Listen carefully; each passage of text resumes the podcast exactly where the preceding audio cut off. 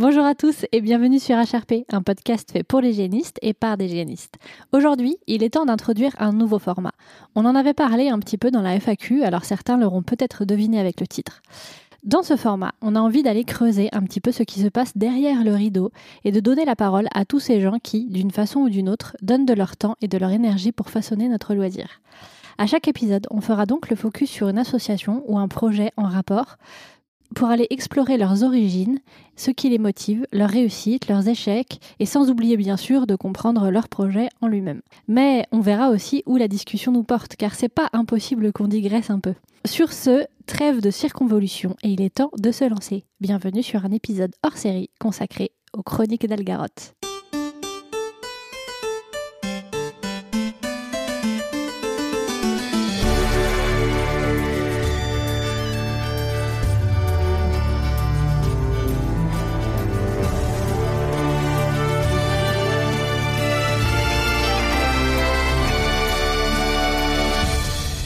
Alors pour commencer cet épisode, je me suis permis de vous présenter avec une sorte d'intro, fiche technique, data, serré un qui vous convient le mieux pour vous donner un peu une idée et parce que c'est bien connu, ce que veulent les Français, c'est les chiffres bien sûr. Même si on pense que le monde d'Algaroth est très ancien, c'est en 2012 qu'il fut matérialisé pour la première fois par un groupe de mercenaires à la recherche d'un trésor inestimable dans la forêt des Ponnes. Depuis cette aventure pédestre, bien des événements se sont succédés car en octobre 2024, cela fera 13 GN en 12 ans, avec plus de 562 participants, PJ et PNJ confondus. Avec un monde composé de 10 continents peuplés de 17 civilisations décrites dans 276 pages, oui, j'ai regardé le nombre de pages de chaque PDF, oui, mes vendredis soirs sont passionnants, et je peux même vous dire que les pirates sont la quatrième faction ayant le plus de pages dans le livret, et ça c'est pour moi un red flag, sachez-le. C'est effectivement la couleur du drapeau des Fergus. En plus. Mais, mais bon, il est temps de stopper un peu les chiffres et laisser la parole à nos invités qui vont pouvoir nous raconter cette belle aventure fantastique et associative. Et donc, on va commencer par... Euh, présentez-vous. Voilà, une question un peu euh, de base. Qui êtes-vous On vous a pas présenté euh, dans ce format-là. Donc, vous pouvez vous présenter, nous donner votre nom, votre rôle dans l'assaut, depuis combien de temps vous y êtes et comment vous y êtes rentré? Bon, alors moi c'est Lorraine. Euh, je suis une des fondatrices de l'association, donc en 2012 officieusement, hein, parce que officiellement c'est 2015. Ouais, c'est ça. Euh, donc euh, moi je suis rédactrice, mais à la base j'étais secrétaire. Et en gros, rédacteur, ça sert à écrire le monde. Ouais. les, quelques pages évoquées plus tôt. Ouais, c'est ça. Voilà. vous, vous, aimiez un peu gratter du papier, quoi. Euh, juste un bah, peu. Juste un tout petit peu. D'ailleurs, félicitations pour les devoirs. Euh, j'étais censée compter le nombre de pages. Je ne l'ai pas fait, j'ai eu la flemme. J'étais en train de les additionner par PDF. J'ai été très étonnée par les chiffres, hein, honnêtement. Ouais, ouais, ouais, c'est bah c'est ce qui est marqué sur votre site, c'est ça tu ouais. Et encore les 17 civis, c'est les 17 qui ont été revus. Euh, on en a beaucoup plus que ça qui n'ont pas été encore revus. Ah, oui, bah, normalement, il y a 52 pays, je crois, euh, et encore plus de civilisations parce qu'il y a des gens qui ne sont pas euh, répertoriés sur la carte. Alors, pour faire le, le flex, les terres gelées, c'est considéré comme un continent ou pas comme un continent? Parce que j'ai dit 10, mais j'ai pas compté les terres gelées. Est-ce qu'on peut euh, réserver cette question pour la partie où on parlera du lore Je voulais... déjà à digresser Je voulais savoir si mes, si mes datas étaient bonnes. Tes datas sont bonnes. Du coup, Charlotte euh, Moi, du coup, euh, bah, c'est Charlotte, plutôt chat. Et je suis. Alors, je connais l'association depuis 2015 parce que j'ai participé à un GN et en fait, euh, parce que j'ai rencontré Lorraine pendant mes études, et officiellement, je suis dans le bureau, euh, donc euh, les organisateurs, depuis 2021. Un peu avant, puisqu'on a eu l'épisode Covid, qui, comme nous savons tous, a retardé pas mal de choses. Mais voilà, donc ça fait, ouais, je sais pas compter, mais ça fait 6-7 ans que je suis avec les chroniques d'Algaroth. Ok. Et euh, bah, moi, du coup, je suis donc Lauriane, euh, pareil, une des fondatrices euh, de l'assaut. Donc là, depuis le départ officieux en 2012, avec le fameux premier GN mercenaire pirate. Et j'étais trésorière à la création de l'association en 2015. Et après, j'ai fait une année de président par intérim, présidence du coup, parce que notre, notre président était occupé. Puis après, j'ai pris la place de secrétaire à son retour. J'ai remplacé Lorraine, j'ai fait un putsch. Exactement. Elle en avait marre d'écrire des PV, elle préférait écrire du lore. Voilà. Comme vous voyez, il y a eu beaucoup de batailles euh, hors GN. C'est mal fini? Non. bon, on existe toujours. Hein. il y a eu un peu de casse, mais. Et du coup, c'est quoi l'origine story de votre Genre, Pourquoi est-ce qu'elle a démarré? Comment elle a démarré? Dans quel but? Alors, tu te rappelles quand tu disais que tu avais eu ta période manga au lycée? Ouais. Nous aussi. on, on a été toutes les deux, euh, Lauriane et moi-même, euh, présidente du club manga euh, à tour de rôle parce qu'elle avait un an de plus. euh. Donc elle est partie, j'ai dû prendre la relève et en fait on aimait beaucoup les mangas et après il s'est avéré qu'on a beaucoup aimé GN euh, et qu'on a organisé notre premier GN alors qu'on n'avait pas fait de GN du tout. Donc en fait on a organisé un GN sans savoir ce que c'était qu'un GN. Et on, a, et on a confié le rôle d'orga à des potes en disant nous on, on veut faire un GN mais on veut pas être orga donc faites des trucs et nous on jouera. Voilà. Et, eux-mêmes ne savaient pas ce que c'était qu'un GN. Ouais. On est d'accord, c'était un GN. euh, C'était pas un GN. C'était pas un GN. Quand on en reparle entre nous, euh, Ah, notre- c'était un camping, quoi. c'était un camping entre Oui. potes. euh, Sous la pluie. Et officiellement, Algarot n'existait pas à ce moment-là. Mais Non. ça a été inclus a posteriori dans Algarot parce qu'en fait, ça pouvait, c'était tellement flou que ça pouvait s'inclure euh, dans, dans le monde. Du coup, on a fait ce camping et puis à la fin du camping, euh, je parlais avec, euh, je sais plus, Edouard. euh, Edouard, c'est le président. Et aussi, il y avait Zach aussi. hein. Et on a parlé avec Zach. Et on s'est dit, ah ouais, la forêt des Ponnes, euh, c'était le lieu où ça avait lieu. C'est bien, euh, mais en vrai, ça, ça serait genre quel territoire? Ça pourrait être les elfes. hein. Et deux jours après, j'avais dessiné une carte. euh, on avait inventé plein de trucs. Enfin, c'est devenu un truc monstrueux. Et on a fait notre forum. Ouais. Notre Au lycée, du coup. Exactement, au lycée, on a fait un petit forum, euh, pff, les, les- les vieux forums moches là, où on a écrit toutes nos civilisations. Euh, Donc là, il y en a plus que ce qui est écrit sur le site actuel, mais parce que c'est des toutes petites civis euh, qui font euh, une ou deux pages et qui sont en train d'être refondées actuellement pour, pour qu'elles soient officielles et qu'on puisse les faire jouer à nos joueurs. Voilà. Ça, c'est le l'origine story, on va dire. C'est le lycée, euh, Mm. des, des petits GN petit à petit entre potes euh, sur un monde gribouillé euh, pendant les cours, en loose day, euh, sous le nez des Ouais. profs qui n'ont jamais rien vu, euh, des conversations dans l'agora du lycée pour euh, dire des conneries qui sont devenues des civilisations. Et un club manga qui, au final, euh, s'est transformé en club de création de monde. Voilà. et, et en 2015, on s'est dit, euh, Eh, venez, on fait une asso. Et vous aviez pas encore d'assaut avant, c'est ça? Non, Eh ben, on n'avait pas 18 ans, Ah bah oui. donc on ne pouvait pas. voilà. Voilà, on, on l'a fait un peu, on l'a fait entre nous. C'était surtout des amis du lycée, deux trois personnes qu'on connaissait, d'autres euh, assos, notamment bah, Oxalis qui était pas trop loin à l'époque. Et, et puis quand on a eu effectivement 18 ans et qu'on était un peu en mode mais c'est que ça commence à tenir notre histoire, venez, on fait une asso, et on fait des GN un peu plus officiels. Et en deux, le 2 février 2015, du coup l'association euh, est déclarée au journal officiel et c'est officiellement la naissance des chroniques d'Algaroth. Ok. Hmm.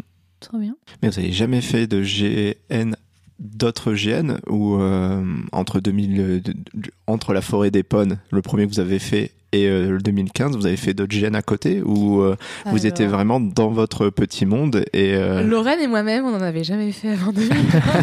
Mais euh, La seule personne qui en avait fait, c'était Edouard. euh, il était même, il n'était pas allé avec euh, Cyril, Cyril. ou Zach. euh, et, euh, Ils en ont fait un chez Oxalis, justement. et en fait, c'est. Non, non, c'était avec moi qu'on était allés, on était allés tous les trois. Mais Edouard, lui, en fait, c'est lui qui nous a fait découvrir le, le GN parce qu'il avait déjà fait un GN post-apo euh, chez Oxalis. Et euh, donc, du coup, il était en mode Oh, euh, mais vous allez voir, c'est incroyable, euh, je vais vous faire découvrir ça. Et pff, bon, voilà, on s'est lancé là-dedans sans même savoir ce que c'était, en fait. Le hein. seul truc qu'on avait découvert, c'était le troll ball. Oui. À la pomme d'or. Ouais, exactement. Ouais, donc Ce on qui, est, fait- ce qui est déjà ça. Voilà, on a Ah. un peu touché par le troll ball. mais vous aviez des bases jeux de rôle ou même pas du tout Vous avez euh, Bah, moi, non. hein. ah, parce que je me souviens, oui, euh, Moi, je suis géniste avant d'être géniste avant d'être rôle. Ouais. Donc, Vous avez Alors, commencé. je connaissais le jeu de rôle, j'en ai, f- alors, j'en ai quand même fait entre 2012 et 2015. Ouais. Euh, mais en fait, on était cinq à avoir créé l'assaut, donc Lorraine et moi-même, Edouard, notre euh, président à l'époque et encore aujourd'hui, euh, Zach et Cyril. Mais il y avait Jonas aussi. hein. Mais lui, euh, lui, il est jamais rentré Ouais, dans le. Ben, en fait, lui, il nous a aidé à créer le monde, et puis après, il est jamais rentré dans la sauce. Ouais. Et Edouard, Cyril et Zach étaient de bons rôlistes. Oui. Sur- surtout d'ailleurs Cyril qui, est- qui était un MJ, tout ça. Edouard avait déjà fait du GN, en fait il nous a entraînés là-dedans et on- quand on a fait au fur et à mesure des GN, quand on a fait notre premier GN, on était en mode en extérieur, j'entends, on était en mode waouh, Ah, C'est chouette. donc. c'est chouette. Ah, en vrai, on n'était pas si loin. Non, non, non, franchement, on s'est super, super bien démerdé pour des gens qui n'avaient jamais fait euh, d'autres GN que ceux qu'ils inventaient dans leur tête. Voilà. Je trouve ça trop fort parce que quand j'étais au lycée avec euh, mes amis du lycée, on a exactement fait ça. Le, pour fêter notre bac, on n'est pas allé faire la fête, on a organisé, un- je mets des gros guillemets avec mes mains. Euh, Effectivement, je peux confirmer ces grosses guillemets avec ses mains. on avait organisé un GN où en fait on était, euh, on était quatre et on se baladait, euh, on s'était mis en costume et on s'était dit on se donne rendez-vous à tel endroit dans la forêt et on avait juste tous des personnages et puis en fait on, on s'est juste baladé dans la campagne autour de chez nous. Pendant la soirée en jouant des personnages et je me dis en fait votre l'histoire de votre assaut c'est comme si nous on avait continué à faire ça C'est et ça. que genre plusieurs années plus tard on, en- on faisait des GN quoi. Ah, je on ça, pas je les ça seuls à assez cool ça. je trouve ça assez cool de, de- C'est pour ça que le premier, on, on enlève le mot GN, on dit camping entre potes. Ouais, c'est ça, euh, c'est exactement ça. À, à- à inspiration jeu de rôle, parce que Ouais, bah, Camping à thème. Il est, il est quand même sur le site. Hein. Il est, hein. il est, je sais. 12 il est. participants. hein. Il compte. euh, Je peux pas mettre Epon Opus 2 s'il n'y a pas l'Opus 1 quelque part. C'est sûr. Ouais. Il y a les Oh. photos, hein, en tout cas. Ouais. Ouais, les méga photos. Eh, on a le droit, on avait 16 ans, on Oh. a fait nos premières épées en scotch comme des grands. En vrai, le contexte, c'est qu'en 2012, j'étais en mode, ouais, mais en 2012 aussi, les costumes, c'était, c'était, c'était quelque chose. Bah oui, c'est sûr. Mmh, Puis j'ai vu des tricornes, j'ai changé de. Oui. Puis il faut, il faut bien démarrer quelque part. Bah, bien Sans ces sûr. expériences où on connaissait personne, on, sait, on se serait jamais dit j'ai tellement aimé ce camping en costume euh, à jouer un personnage, il faut que je trouve comment faire ça avec plus de gens et avec des gens plus organisés. Et puis voilà. Mais exactement, mais quand on organisait des trucs, on embarquait mais n'importe qui en disant euh, venez faire des GN avec nous, vous allez voir, c'est fun. Les gens ils venaient, ils savaient pas du tout dans quoi ils s'embarquaient, hein. Mm. mais juste on avait besoin de participants. Bah, moi, c'est moi, c'est comme ça que j'ai débarqué. hein. Ouais, bah, on était un petit peu plus organisés déjà quand même. hein. Bah, c'était le premier, euh, quand Chat est arrivé, c'était le premier GN officiel de l'association, vu que l'asso venait d'être créé. C'est ça. Oh, et, wow. euh, et on m'a dit, viens, c'est sympa, on va faire une balade en forêt. Et moi, j'avais mon colocataire qui servait de seul et unique PNJ. c'est vrai. Ouais, on rentre, on rentre dans l'époque où euh, le PNJ fait tout et tout. euh, C'est ouais, les petits jeunes à 20, 25, là. Oui, c'était. euh, Ah, on a fait ça longtemps, les Mm, mm, 20-25. Ouais, bah le premier euh, GN officiel, mais on était encore en train de peaufiner le scénario euh, la veille au soir, quoi. Non, mais ça, c'est, ça, c'est normal en GN, non? Normal. Non, Oui, non, ça- non, mais là, là c'était abusé parce que même la carte et tout, je l'ai fait à l'arrache à ce moment-là. euh, Enfin bon. Oui, c'est ce que je dis, c'est normal, non? Et, depuis, du coup, euh, vous, euh, comment dire, euh, tout le chemin parcouru, si on devait décrire ce que fait votre asso aujourd'hui, parce qu'on a, on a parlé vous faites du GN, on l'a compris, mais si, on, si vous deviez présenter votre asso à quelqu'un qui ne sait pas du tout, c'est quoi votre, votre ADN C'est quoi vos. Comment dire voilà, Comment vous décririez votre asso aujourd'hui? Notre monde, votre aventure. J'aime bien, j'aime bien le slogan. C'est- notre slogan officiel, effectivement. En Très insistant sur notre monde, parce qu'il y a tellement à lire que euh, les gens qui euh, essayent pas un peu, on dit oui, mais il faudrait que tu regardes un peu parce que c'est, c'est, c'est C'est- chargé. C'est dense. Bah, notre, notre ADN, il est comme beaucoup de GN médiéval fantastique, il est basé entre guillemets Tolkien, donc Ouais. Medfan. Il y a pas mal de civis qui sont. Elles sont toutes originales. Quand mais- tu dis civi, c'est les civilisations. Oui, pardon, c'est ça, civilisation. On va, j'ai- on va beaucoup dire civi, je on- pense. on saura que civi, euh, je sais pas Voilà, ce que ça veut dire civilisation. civilisation. Les... Il y en a beaucoup qui sont. On a des nains, des elfes, ils ont toutes leurs particularités, plus ou moins poussées. Euh, et après, on a des orga- on a des, civilisations qui sont complètement originales. Mais à la base, c'est vraiment en mettre fan. Et au fur et à mesure qu'on est... qu'on a évolué, on a développé des choses un peu plus. Notre ADN, c'est simple, c'est du, du lore, du lore, du lore et du lore. Et je pense qu'on peut dire qu'on est un des GN de, de France euh, à avoir le plus de lore écrit disponible en temps réel. Ouais. Et encore, euh, les 276 pages, t'as dit? Ah, mais c'était que les civilisations. je- Voilà. J'ai pas ouvert. C'est celle qui était facile d'accès. C'est il y a que les civis et euh, il y a que les civis dispo joueurs. Voilà. Oui, voilà, parce euh, qu'il y a tout plein de choses qui sont écrites, euh, qui sont pas accessibles euh, aux gens. C'est On aime juste écrire. pour nous. Euh, ou c'est à découvrir en jeu, ou voilà, il y a des choses qui sont écrites et on est là, euh, ouais, on a un scénario et on est en mode, oui, ok, mais on a une campagne à finir et après ce serait bien qu'on fasse un truc plus light et après ce serait bien qu'on fasse ça, hein. Ok, c'est pour dans 10 ans le scénar, très bien. je pense qu'en ADN de base, après, c'est- si j'ai bien compris la C'est question. euh, l'énergie, euh, c'est euh, l'amitié, euh, c'est la force de le pouvoir de l'amitié. Saint- Sainte Seiya, tu vas te calmer. Ah non, mais, non mais cet assaut, elle tient à ça. Elle tient au pouvoir de l'ima- de l'imagination et de l'amitié. hein, C'est tout. Vous êtes, vous êtes tous des potes dans l'assaut? Les gens, les gens qui, qui, qui rejoignent l'assaut, c'est toujours parce que c'est d'abord vos potes Moi, j'aime pas trop Lorraine, mais Là, ça se voit, on sent qu'il y a, bon, c'est un peu tendu. Mais euh, ouais, Puis 2012, tu l'as subi donc en fait. Non, c'est- C'est moi qui l'ai il y a subi. Lauriane Vous qui fait un subissez. oui de la tête. moi j'observe, j'arbitre. Ah. C'est franchement, euh, faut pas essayer de se mettre au milieu, ça sert à rien. Tu prends juste les coups. Ouais, du coup, les, les, les membres de votre assaut, c'est forcément d'abord vos potes Ou euh, Alors, pas les membres. Les membres, ça peut être euh, tout et n'importe qui. Euh, bon, actuellement, c'est plus nos potes parce que les gens qui adhèrent à des associations, euh, il n'y a pas beaucoup de monde Ouais. qui adhère à des associations sans vraiment connaître euh, les gens.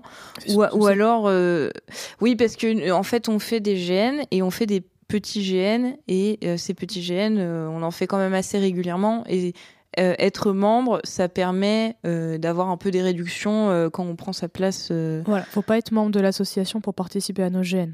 D'accord. Voilà. Donc Oui. euh, pour nous, euh, on, on a un membre qui veut s'inscrire. Ouais. Euh, effectivement, il y a des réductions et des, et des avantages à être membre parce qu'on donne une PAF à l'année, mais les membres s'engagent à venir nous aider, notamment dans d'autres activités qu'on peut faire. On pourra en parler plus tard, notamment les animations qui permettent euh, de ramener de l'argent au- à l'association. Mais sinon, être membre, euh, c'est plus une, une aide financière à l'association, mais il n'y a aucune obligation de l'être, donc n'importe qui peut le faire. Ok. On, On a, a- même, on a même nos parents. Oui, Ouais. alors, après, je veux dire, c'est qu'on a certains membres qui, euh, par exemple, habitent loin et peuvent pas venir euh, à nos événements ou nous aider. Et en fait, leur façon d'aider, eux, c'est de s'inscrire en tant que membre à l'association pour nous aider. euh, Ouais, c'est participer à l'effort de guerre quoi. Voilà. C'est ça. Voilà, donc par contre, l'équipe Orga, euh, en général, les gens qui rejoignent, c'est parce que c'est devenu nos potes à force de faire des GN avec nous, euh, ou parce qu'on les a rencontrés euh, en GN et puis euh, bah, ils ont bien adhéré à notre philosophie. Mais enfin, ouais, on prend pas n'importe qui parce que, enfin, en fait, pour pouvoir devenir euh, organisateur, il faut déjà avoir fait un GN en tant que joueur euh, Ouais. dans notre euh, association pour qu'ils se rendent compte de ce que c'est que les chroniques d'Algaroth. Ouais. Parce qu'on fait des. Enfin, chaque association de GN axe euh, ses GN comme il l'entend. Et nous, on a aussi un système assez particulier où on, on- on axe nos GN vraiment sur le lore. Et donc, faut vraiment bouffer du lore pour, euh, pour être orga, sinon on est perdu. hein. Ouais, ouais, il y a beaucoup de, Ouais. il y a beaucoup de choses à savoir, quoi. Donc euh, c'est plus qu'on ne l'ouvre pas, c'est en fait déjà il y a- là jusqu'à il y a pas si longtemps on avait même un- une place vacante euh, au bureau parce que c'est quand même un investissement. Ouais. Bénévole bien entendu, donc ça prend du temps. Il faut être passionné, donc comme disait Lorraine, il faut avoir au moins participé une fois à un de nos gènes pour voir ce que ça donne de l'intérieur. Et après, euh, nous, on s'assure surtout que la personne sait dans quoi elle s'engage. On lui dit, voilà, c'est des réunions, c'est du temps, c'est de l'investissement. En fait, effectivement, notre asso à la base, c'est une bande de potes Mhm. qui s'est enorgueilli d'arri- de nouvelles arrivées au fur et à mesure de, de- des années, des études, de nos GN aussi extérieurs, parce qu'on a rencontré plein de gens absolument incroyables. Et euh, ça a fait ce qu'est le, le bureau aujourd'hui. On est tous euh, amis. Et pas à dire, croire Ah. que je vais approuver ce qu'a dit Lorraine, mais oui, la passion et l'amitié est sûrement un truc qui fait tenir Ah. le ciment de notre assaut. Mais il le faut. En vrai, il le faut parce que parfois, même, euh, même euh, voilà, oui, en 12 ans, euh, parfois, euh, s'il n'y a pas une petite base d'amitié, euh, quand tu face sous la fatigue, tu as envie de. Tu pourrais bouffer des gens, quoi. Ouais, et puis des fois, t'as envie de tout plaquer aussi. hein. Mais après, t'es en mode, oh non. Le Ah non, t'es- Oh, le syndrome de Stockholm. Oh non. Oh, l'emprise. Oh. on peut, on peut pas faire ça, on peut pas faire ça à nos potes et puis on peut pas laisser tomber le bébé quoi. Juste- Ouais, c'est ça, ouais, vous êtes presque prisonnier de votre. ça, ça un fait un peu. ça. Et on aime ça. En, en réalité, c'est même pire que ça, c'est que si, jusqu'à il n'y a pas si longtemps, euh, les membres du bureau, ils étaient élus à vie. hein. Ah ouais. C'est vrai. On s'est dit que c'était pas très légal, on a dû changer. Les premiers statuts associatifs et qui disaient effectivement le bureau était élu à vie jusqu'à ce que les membres disent qu'ils en pouvaient plus de ce bureau globalement. C'était écrit de manière beaucoup plus administrative que ça. hein, mais, Donc oui, c'était des prisonniers, euh, littéralement pour le coup. euh, ce n'est plus le cas. Vous avez des exemples de moments euh, où vous, personnellement, vous avez voulu euh, tout plaquer euh Le Covid. Ouais, le Covid, c'était pas facile pour pas mal. Bah déjà, on avait un gène en cours qui, comme beaucoup de gènes, a été décalé.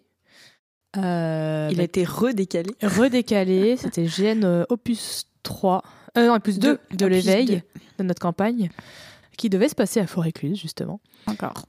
Et euh, il a été décalé à cause du Covid. Comme beaucoup de génistes, on savait même pas si ou quand ou pas on allait pouvoir reprendre du GN. hein, on en parlait plus tôt.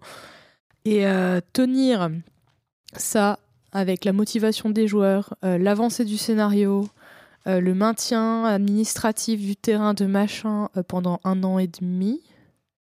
Euh, c'était rude, avec tout le monde de loin, tout le monde, certains qui travaillaient, certains d'autres, enfin, c'était super dur, parce Mm. qu'on n'avait pas du tout la tête dans l'assaut en fait. Non, Ouais. non, non. Et puis, il y a eu une autre transition perso aussi, où la plupart des gens euh, finissaient leurs études et commençaient à travailler vraiment. Ouais. Et donc ça, c'était super difficile. Bah moi, euh, bah d'ailleurs, moi, je voulais présenter ma démission à la à l'après le GN. D'ailleurs, en plus j'étais en Italie à ce moment-là. J'ai dû prendre l'avion pour faire Orga du GN et repartir. Et, euh, et en fait, euh, je voulais euh, arrêter à ce moment-là. J'étais pas la seule d'ailleurs. Et en fait, on a fait le GN et c'était le meilleur GN qu'on ait jamais organisé. Et on a dit quand c'est le prochain? Finalement, j'arrête pas. Exactement. Et on- à chaque fois, on se dit ouais non mais là c'est bon. Euh, Des fois, il y a toujours un moment. euh, je pense euh, toi, moi, euh, Mm. chat, euh, on est tous euh, bon. À un moment donné, il y a, y tout le monde qui se démotive à un moment donné dans l'année, et puis après on, on fait le GN et et puis on pleure, et puis les joueurs euh, ils nous font pleurer, et, euh, et puis on est non mais non, on veut repleurer de joie quoi, on veut repartir, on veut refaire. C'est tellement euh, gratifiant, et puis c'est tellement beau de voir ce qu'on a écrit prendre vie. Non, c'est impossible Ouais. de lâcher. Donc oui, on est un peu prisonnier. Ouais. mais, euh, mais bon, ça va, vous, allez pas... vous avez l'air de souffrir, mais pas tant au final. C'est de l'investissement Ah. worth it. Il y a, il y a des moments de crunch où franchement, euh, on ne respire plus et là on se dit ah, quand même euh, une pause, ce serait bien. Ouais. Je, Mais- je vois. Il faudrait pouvoir faire ah, prendre des congés, euh, congés GN sans culpabilité, mais. euh, Du congé Ou alors, associatif. euh, Ouais. Si, si, ou, alors être payé pour ça. Ouais, c'est ça. c'est vraiment euh, devenir euh, salarié de notre GN, ce serait euh, Ouais. un idéal. C'est le rêve de beaucoup de gens. ça. Ouais. Ouais. Oh oui. Mais après, alors, c'est moi je vais toujours dire, euh, vive de ta passion, c'est cool. Mais généralement, t'as aussi des traumas parce qu'il y a des Ouais. gens qui vivent de leur passion au bout d'un an, c'est fini en fait, ils sont écœurés. Ouais, Ouais. c'est Donc, euh, généralement, ta passion, c'est aussi ce qui te permet de t'évader un petit peu d'à côté, en fait, de ton monde pro, de ta, de ta famille, des choses comme ça, pour euh, ne serait-ce qu'un temps euh, passer un petit peu à autre chose. Mm, mm. Et bah, moi, j'ai dans mes bons cercles d'amis ou de connaissances des gens qui ont, qui ont voulu vivre de leur passion, mais ils n'ont pas tenu, en fait. Bon, je pense que moi je le vivrais bien, franchement. Mais, non, mais dans le sens où on bosse énormément sur cet assaut. Euh, Ouais. on- en fait, on cumule de boulot. Enfin, Ouais, c'est ça, euh, c'est ça. On a notre boulot perso et on a l'assaut et en fait, on, on fait des réunions jusqu'à 1h du mat et puis euh, on fait des réunions lore qui durent euh, 7 heures. deux jours parce que euh, faut faire une pause nuit entre temps. Ah, on, on était a- persuadés que ce serait pas si long, mais finalement, faut se revoir le lendemain. Euh, non, non, c'est, Ça, ça se passe comment d'ailleurs vos réunions? Vous les faites en physique, en distanciel euh? Non, en distanciel la plupart du temps parce qu'on est tous dispatchés euh, partout en Et à- France. Et à quelle régularité? On essaye de faire au moins une fois par mois. Euh, après, ça dépend aussi euh, si on a des événements qui arrivent, parce que par exemple, pour le moment, on, se- on est à une fois par mois, mais en fait, au fur et à mesure qu'on va se rapprocher du prochain GN, on va plutôt passer à une réunion toutes les deux semaines Ouais. pour euh, bien euh, voir les progrès.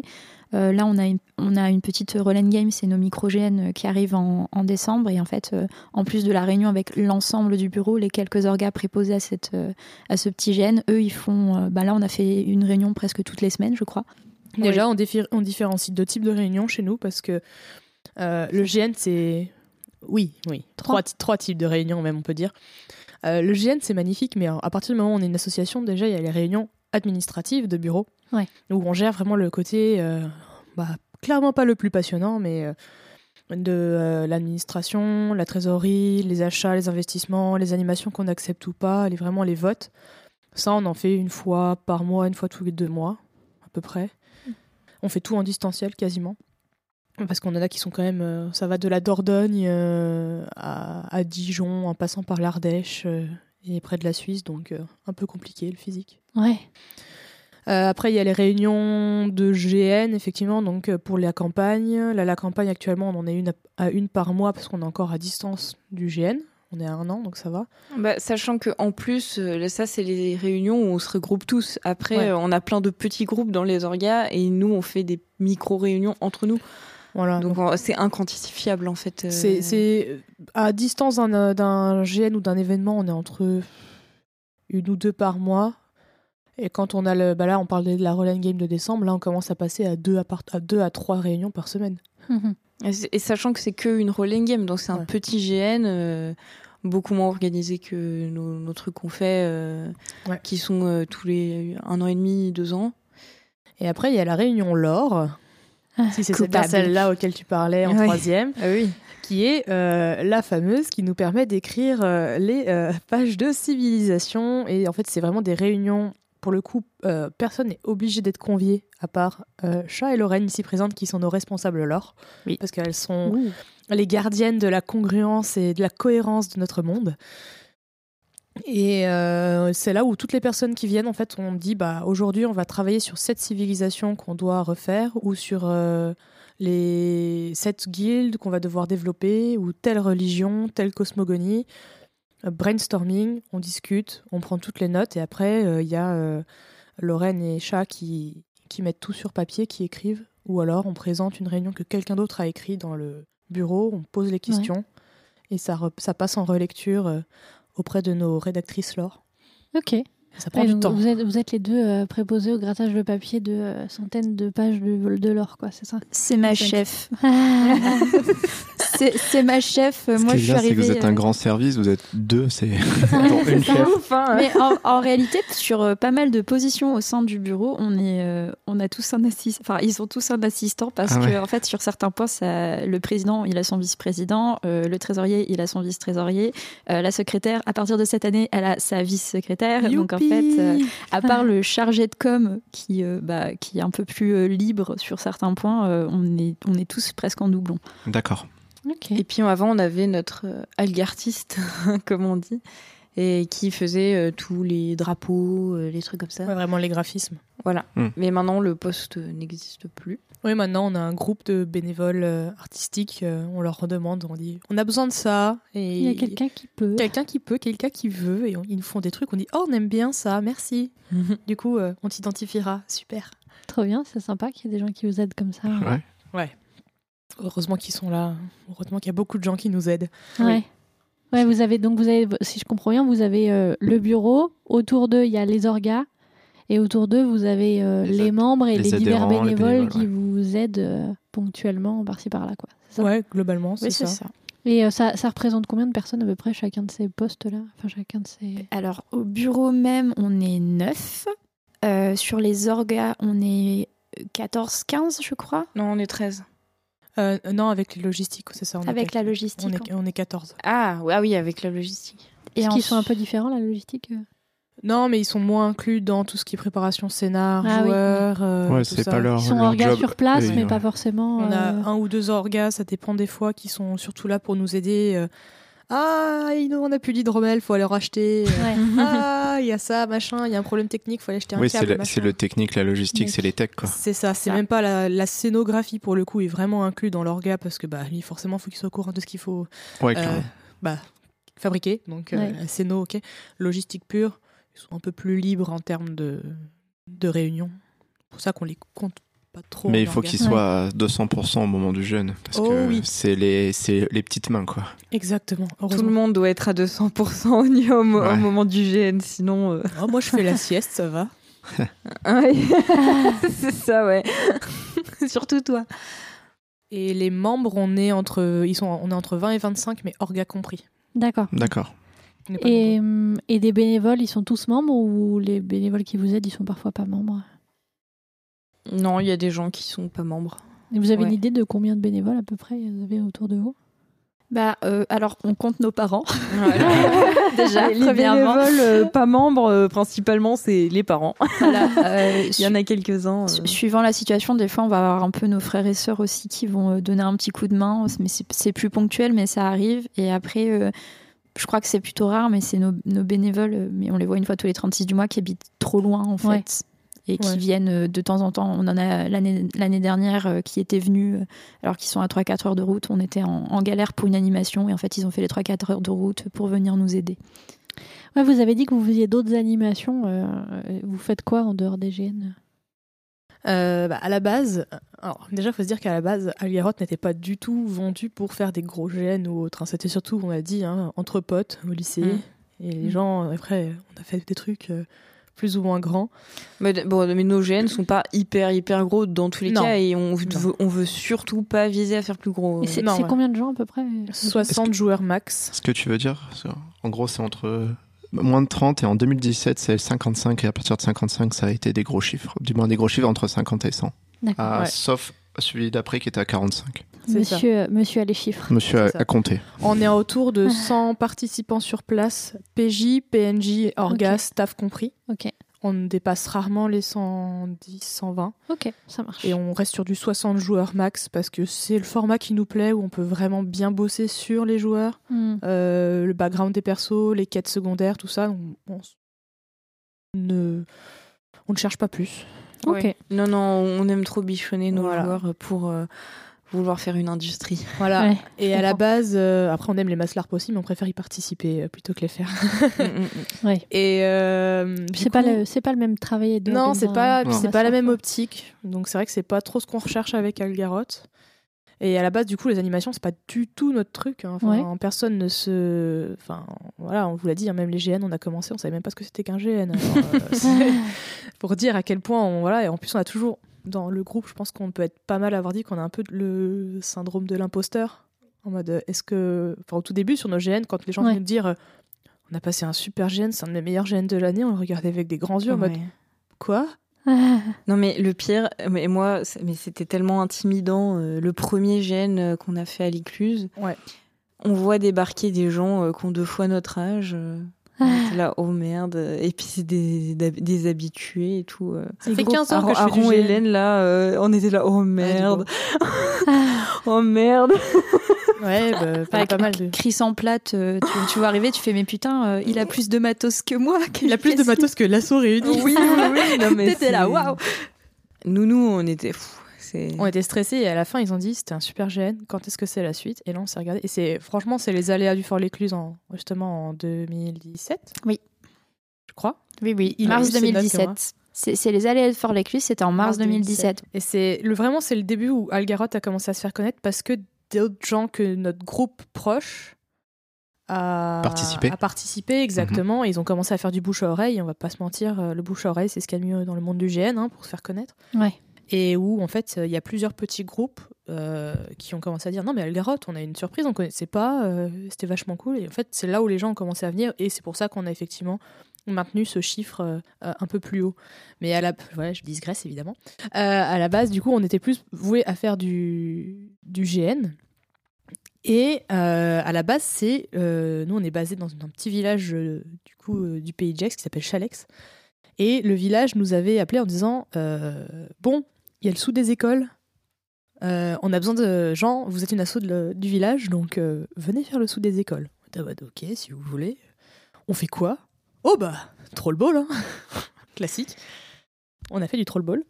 Et euh, puis il y a une journaliste qui nous a vus et qui a dit euh, J'aime bien ce que vous faites, qui, a- qui n'a même pas su écrire troll ball correctement. D'ailleurs, je sais plus comment elle l'avait appelé. Elle, avait, elle, avait, elle a dû oublier le R, elle a fait ça. Ouais, c'est le toll ball, ça a l'air super c'est ça. On a vu l'article, mode, oh mon dieu. et en fait, elle a dit Ouais, j'ai un salon du livre euh, au village d'à côté, euh, vous voulez pas venir avec vos costumes et tout et faire de l'animation? Bah, Si vous voulez. Et en fait, ça a commencé comme ça. Et après, on, nos parents, qui, heureusement que nos parents nous ont toujours soutenus, ils nous ont toujours conseillé, qui nous disaient Mais vous faites ça combien? Bah, gratuit. Ah. Comment ça, vous faites ça gratuit? Vous pouvez faire de, de l'argent pour l'association? Et nous, on était en mode Ah, mais on est à but non lucratif, on n'a pas le droit. Et euh, ils nous ont regardé en mode Mais vous êtes con. c'est pas comme ça que ça fonctionne. Ils nous ont expliqué, on était en mode oh, oh. Du coup, on a commencé à faire payer nos animations, une misère, évidemment. Euh, mais au moins, ça ramenait de l'argent et du coup, c'est là où on a gagné cette habitude de faire entre deux et quatre animations par an, globalement. Euh, où on ramène effectivement des sous à l'assaut pour essayer de baisser la PAF parce que comme nos GN se veulent accessibles, surtout aussi pour euh, nous c'est tout, tout niveau, hein. il y a du débutant au vétéran. Ouais. Ouais. Ben, on, a, on essaie de baisser au maximum la PAF et du coup l'animation nous permet de gagner du matériel sans accroître trop les coûts de la PAF et du coup c'est pour ça qu'on fait de l'animation. Ok. On aime bien les nouveaux. On aime bien. On aime bien les, les, les gens qui connaissent pas le GN. Et, en, Ouais, a- c'est toujours cool.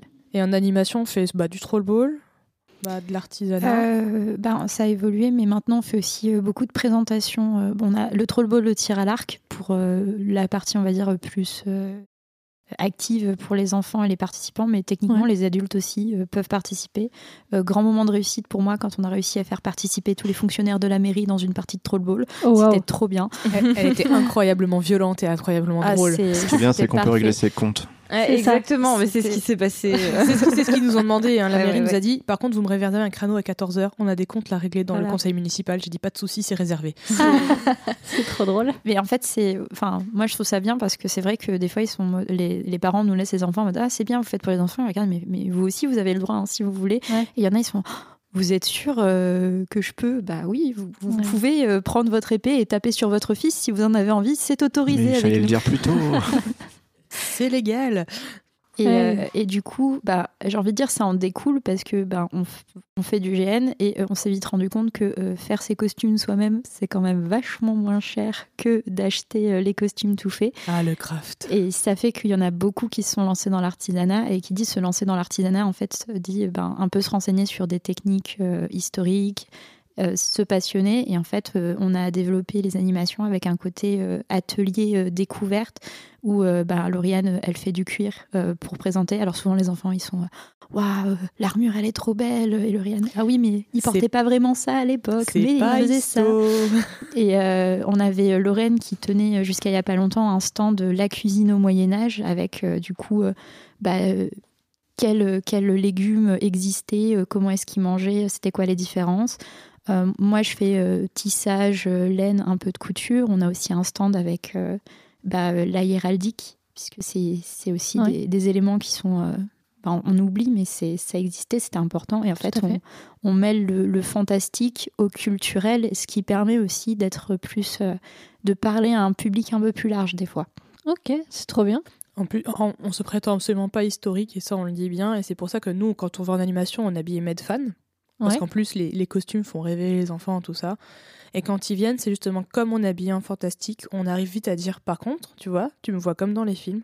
Ouais. C'était pas comme ça avant.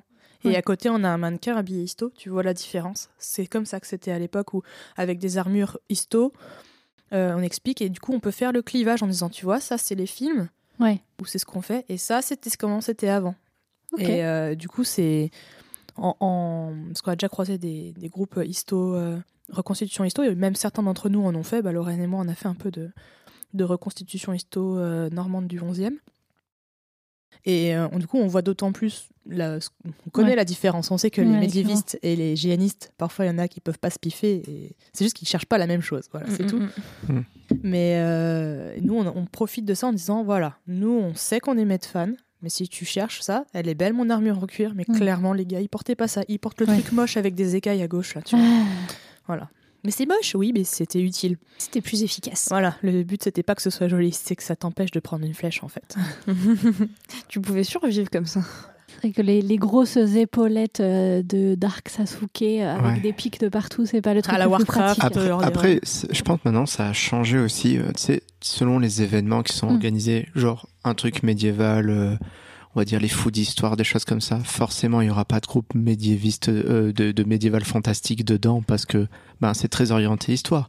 Mais sûr. des trucs comme Brécieux, qui sont un peu du médiéval, fantastique. Les deux peuvent se côtoyer, c'est pas Ah la oui. mort. Et c'est même cool qu'il y ait les deux parce que tu peux faire le comparo. Nous, on aime bien avoir les deux parce qu'on a, on a des, des gens qui ont fait de la reconstitution et qui sont GNistes. En fait, c'est juste, bah, tu sais que quand tu vas en GN, t'es tranquille. Quand tu vas en reconstite, tu te fies aux règles qui sont liées au- à la reconstitution parce que c'est normal. C'est normal. ouais. Mais c'est sûr que ça sert à rien de dire, oh là là, euh, les médiévistes, ils sont embêtants, ils ont plein de règles. Oh là là, les GNistes, ils ont des épées en mousse. Bah oui, mais c'est pas la même chose. Ouais, on- c'est pas la même, euh, c'est pas le même truc.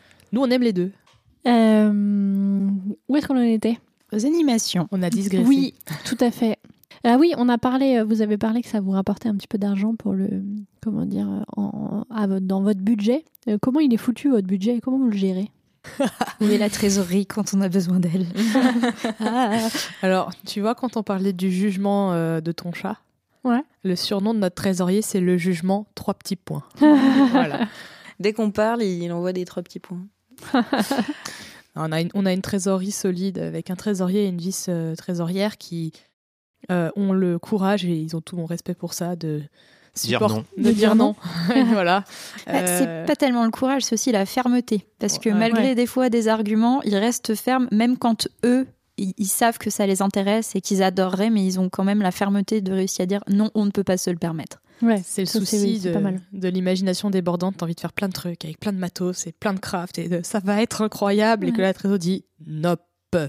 Vous avez un exemple comme ça de truc euh, Trébucher Co- combien de rêves gâchés par la trésorerie euh, vous avez Le trébuchet, le running gag.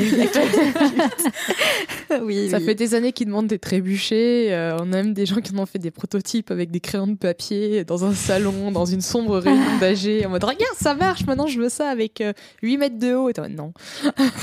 C'est marrant parce que j'ai l'impression que les hygiénistes, de toute façon, peu importe laquelle tu demandes, tu dis c'est quoi le truc que tu veux, à un moment c'est soit une barricade euh, Ouais, démontable et montable n'importe où, soit un trébuchet. C'est genre, on est quand même assez business. Le, le souci pour les deux, c'est l'endroit où le ranger. Ouais, c'est ça.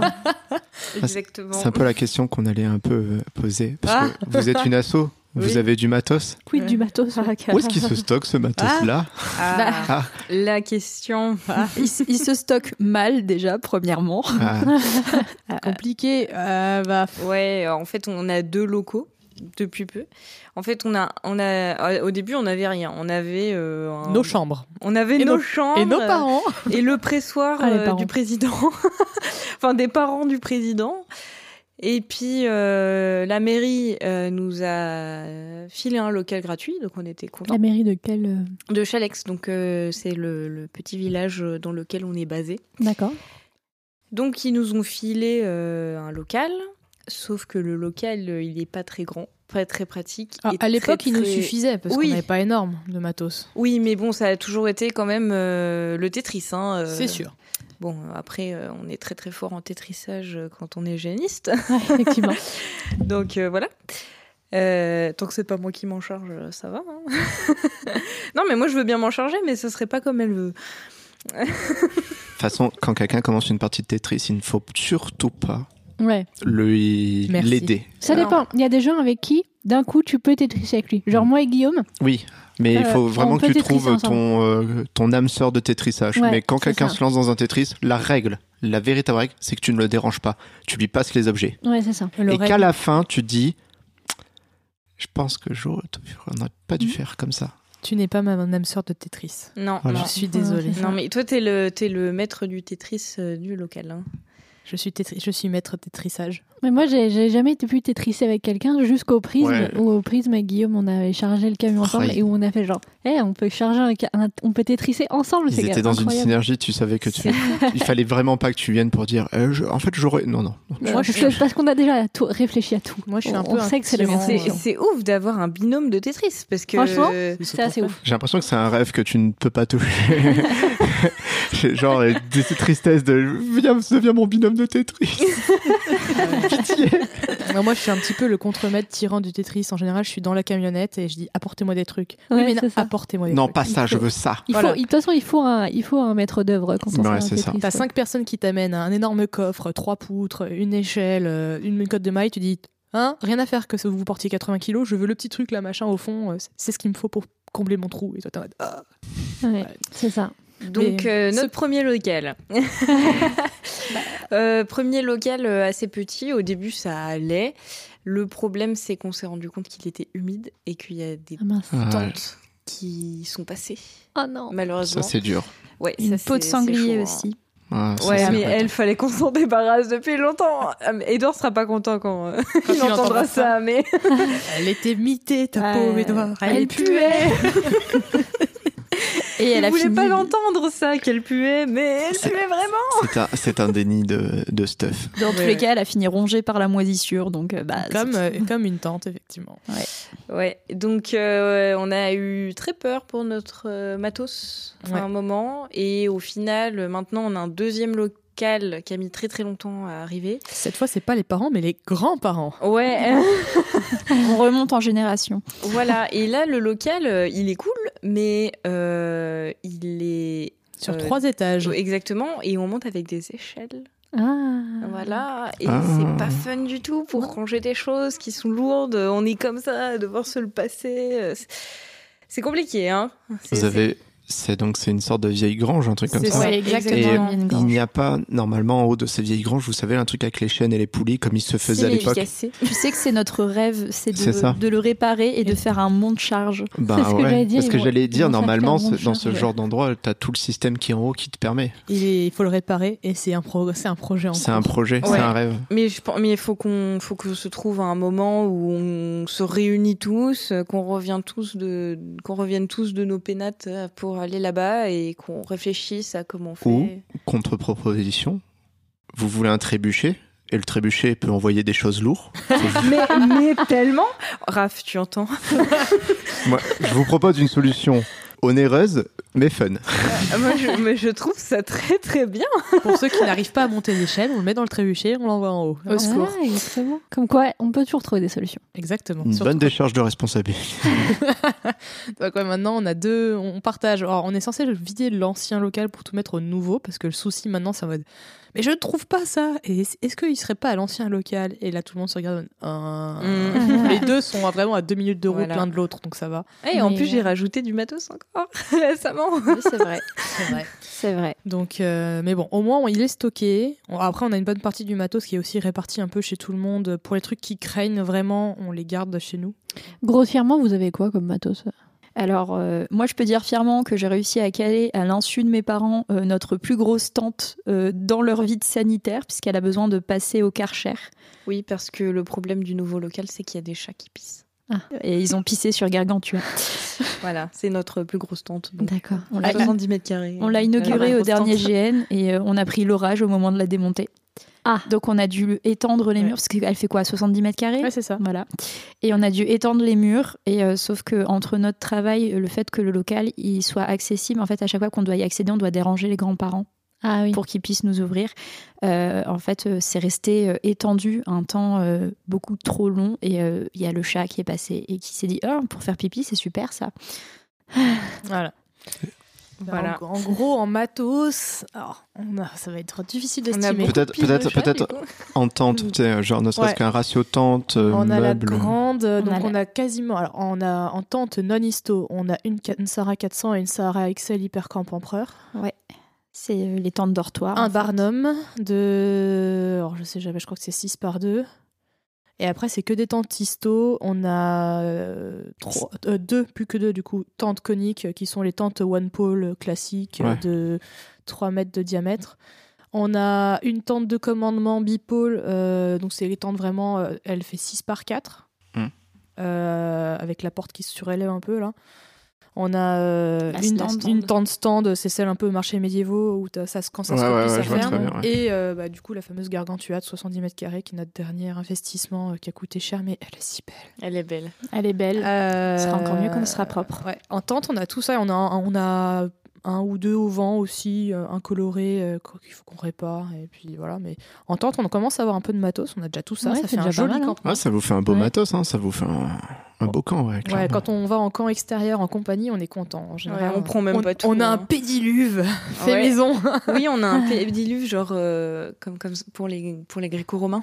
Ah, Et euh, on met bien. une statue euh, nue euh, au milieu euh, sur un- une me- colonne grecque. Il me semble que tu l'as vu à Drakeris. euh, Oui, tu l'as même pris en photo. Ah oui, c'est bien possible. Oui, oui. Ah oui, je vois. Ah, J'avais pas un- compris qu'on pouvait mettre les pieds dedans. Un, un mariage euh, Oui, oui, gréco-romain, à tu rappelles Je Bah, vois très très bien. Ouais, bah, le pédiluve était aussi. Alors, Ok. le, le pédiluve n'est pas forcément pour mettre les pieds. Par contre, il nous a permis de récolter des pièces. Ouais, ben moi ça, moi je me suis dit que c'était une fontaine. Ouais, mais il fait vachement frais Oh, sous le habile. avec ça. Habile Et- la et- technique pour et- récupérer de l'argent. Et quand Ah on a vu ouais. qu'il commençait à en mettre, on a répandu la rumeur que tu pouvais faire un souhait. Tu sais, faut mettre, faut mettre quelques pièces déjà dedans. C'est exactement ce qu'on a fait. ça a bien marché. les génies. Mais euh, du coup, après, sur du gros matos qu'on a en plus.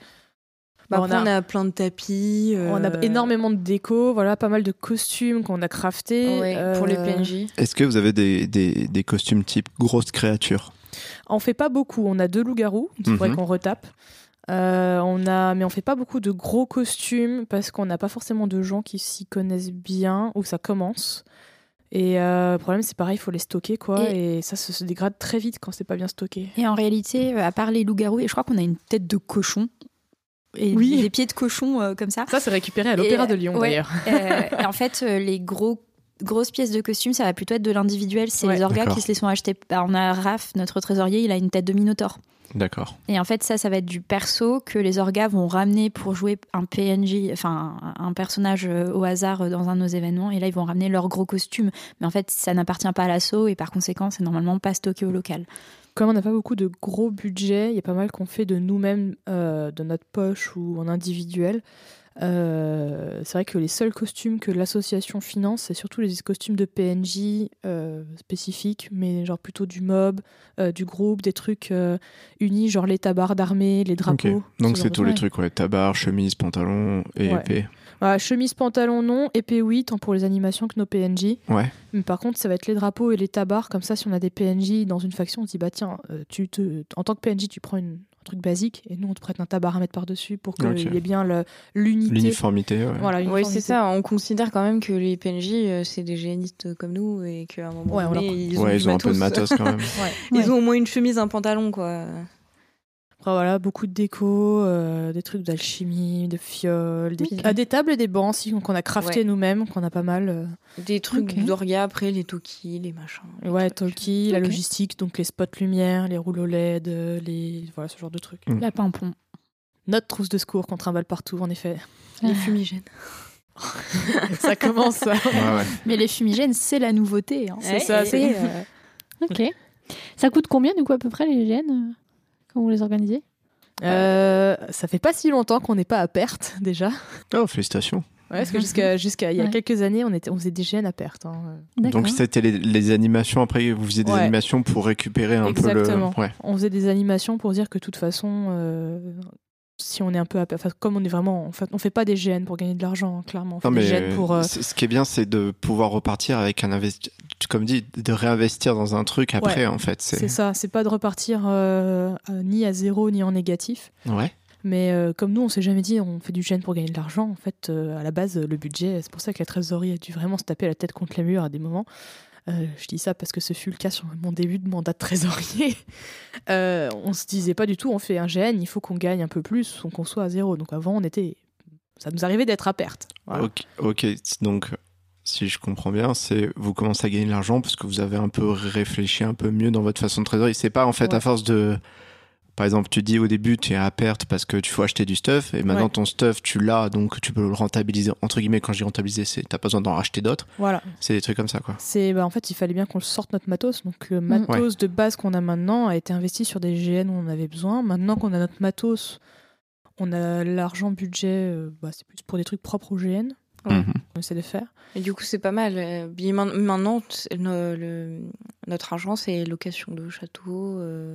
Traiteur, euh, tout ça. Enfin, c'est vraiment on essaye de. Ouais. Et puis la déco à l'intérieur. euh. bien sûr. Alors, le déco combien- c'est très important Ouais, c'est très important, mais c'est très, très, très et ça prend beaucoup de place. Ouais, c'est c'est assez dingue. hein. Ouais, ouais. Donc, euh, bah, on, on aimerait bien faire plus, mais malheureusement, euh, on, on n'est pas hyper riche. Mais c'est déjà, je trouve c'est intéressant que vous avez fait le choix déjà de prendre le traiteur.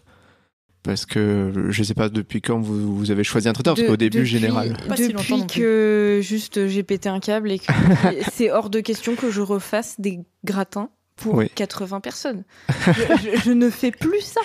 Le doigt, le doigt mis comme ça sur la Ah table. non, Ah, je, je ne fais plus ça, c'est hors de Ouais. question. Et puis après, il y a eu tous les problèmes avec les soupes au gène où il a tant plu et qu'on a dû annuler Ouais, euh, la fin, etc. Ouais, la bouffe, c'est une organisation. hein, Ah ouais, non, mais c'est l'enfer. Et puis après, euh, toi, t'es censé jouer un PNJ. Eh ben non, euh, je suis à la bouffe. Euh, non, non, non, traiteur. hein. Maintenant, c'est Ouais, maintenant. traiteur et, Ouais. et je, et on ne transigera plus là-dessus. Pour- Euh, Pour donner euh, la réponse de la question de tout à l'heure, on est autour de 7000 à 8000 euros de- d'entrée PAF et du coup de budget GN. D'accord. Parce D'accord. Ce, que- ce qui rentre globalement ressort.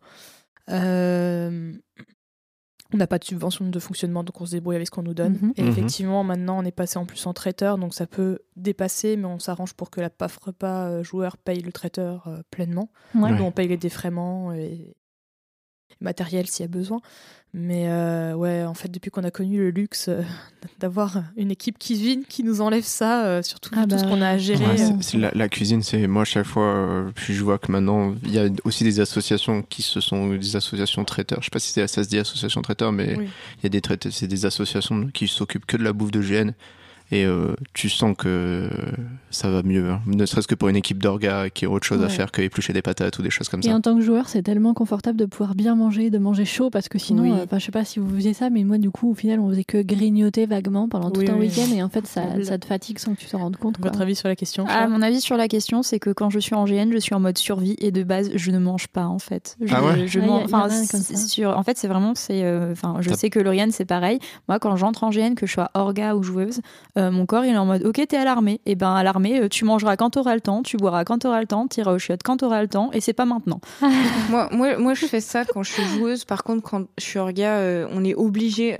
En fait, entre nous, à chaque fois qu'on se croise, on se pose trois questions essentielles Ouais. qui sont est-ce que t'as bu? Est-ce que t'as mangé? Est-ce que t'es allé aux toilettes? Ouais. Parce que des fois, Non, mais c'est clair. non, mais mais c'est- hein. Les c'est drôle, entre potes. hein. C'est vraiment, euh, des fois, euh, tu te rends compte que t'es pas allé aux toilettes depuis 48 heures. Mm. Et, euh, et que, en fait, quand tu vas aux toilettes, t'es là, oh purée, euh, en fait, je, je, je- j'aurais pu faire un malaise, là, en fait. Mm. c'est, Ouais, non, c'est vrai.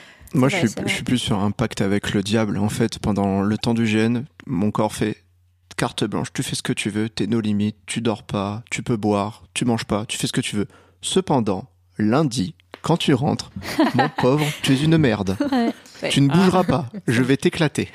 Déjà vu. This is a déjà vu. Ah oui, mais là, mais je pense qu'on peut se permettre de faire ça quand on est joueur, mais quand on est orga, on, Non, il faut orga, vraiment il qu'on fasse Il attention. faut que tu sois un peu lucide. que- et ouais. Ouais, ouais, et puis il y a des fois où juste il faut qu'on soit lucide pour les autres aussi, parce qu'il y en Mhm. a, Ouais, ils courent tellement partout. À un moment donné, il faut les prendre par les épaules et dire non, non, toi, tu, tu vas te poser, là, tu vas faire une sieste, euh, je m'en fous. Ouais, il y a l'effet tu tunnel qui, qui peut clairement. ouais. euh, c'était sur un autre événement où j'étais orga où les, où les bénévoles ils avaient fini par me coincer dans la cafette pour me forcer à bouffer parce qu'en fait, euh, le truc c'est que j'étais tellement focus dans tout ce que j'avais à faire que bah, je mangeais pas et je m'en rendais même pas compte en fait parce que Ouais. t'es trop pressé. Puis tu tu te poses pour bouffer un truc et là il se passe un truc urgent. Tu fais bon, bah je gérerai, plus- je gérerai plus tard et en fait, euh, non, c'est hyper important. C'est ce qui s'était passé à l'éveil au plus 2 où à un moment je, je vais jouer un, un- PNJ intermittent et finalement les joueurs, euh, enfin je pensais mourir parce qu'il y avait une scène, machin, une bataille. Je me suis dit bon ils vont, ils vont me buter. Finalement ils m'ont capturé pour m'interroger. Du coup ils m'ont ligoté. Je dis mais attends c'est... Enfin, arrangez-vous, faut pas que ça vienne trop tard. Je suis quand même orga, j'ai des trucs à gérer et tout. Ils m'ont dit non, non, mais viens. Ils m'ont mis dans le campement et là, il y a un PNJ qui m'apporte ma bouffe et qui me dit Tiens, t'es prisonnier, maintenant tu bouffes. Je suis en mode Quoi? Je me suis fait avoir. Mais après, ils m'ont brûlé au bûcher, donc j'ai pas eu le temps de manger. Après, je, je sais pas comment vous le voyez toutes les deux, mais moi j'ai l'impression que l'Opus 2, ça nous a fait prendre beaucoup de choses en conscience, notamment euh, niveau bien-être des orgas pendant le Oui. Bah, en plus, on a développé depuis les tours, euh, les deux groupes tôt et tard. Oui, voilà. Maintenant, on a des groupes où on s'organise. Il y, a des- il y a une équipe orga qui euh, doit être levée à 7 heures, donc elle est Mm. couchée euh, 23 minuit au plus tard. Et Oui, ça c'est en théorie. en théorie, bon après, euh, t'assumes tes conneries, mais normalement, t'es censé être couché. et l'autre équipe tard, qui est plutôt, bah eux, par contre, ils doivent rester debout euh, jusqu'à la fin de jeu scénarisé, c'est-à-dire euh, chez nous entre 2 et 3 heures du matin. Voire plus tard, des fois. voire plus tard des fois, mais il y a- normalement il n'y a plus de validation organe, mais ils peuvent rester un peu pour euh, vérifier que tout va bien, que tous les joueurs, il n'y a pas eu de soucis, qu'il n'y a pas d'abus dans les camps en termes Mm. de euh, il n'y a personne qui est mal ou quoi que ce soit. Et euh, par contre, eux, ils ont le droit de dormir jusqu'à 10 heures au maximum selon le scénar, mais au moins ça permet de faire des Ouais, petits ouais. groupes de. Ouais, c'est très très bien ça. Euh, Comme on, est, on part du principe que euh, on propose du jeu continu, il y a des attaques de nuit. euh, en fait, il faut pas que. Enfin, faut- nous, on a, on a décidé de s'organiser pour pas pénaliser les joueurs parce que les orgas ils doivent dormir à un moment. Mm. Ouais, c'est- c'est c'est un bon réflexe, quoi.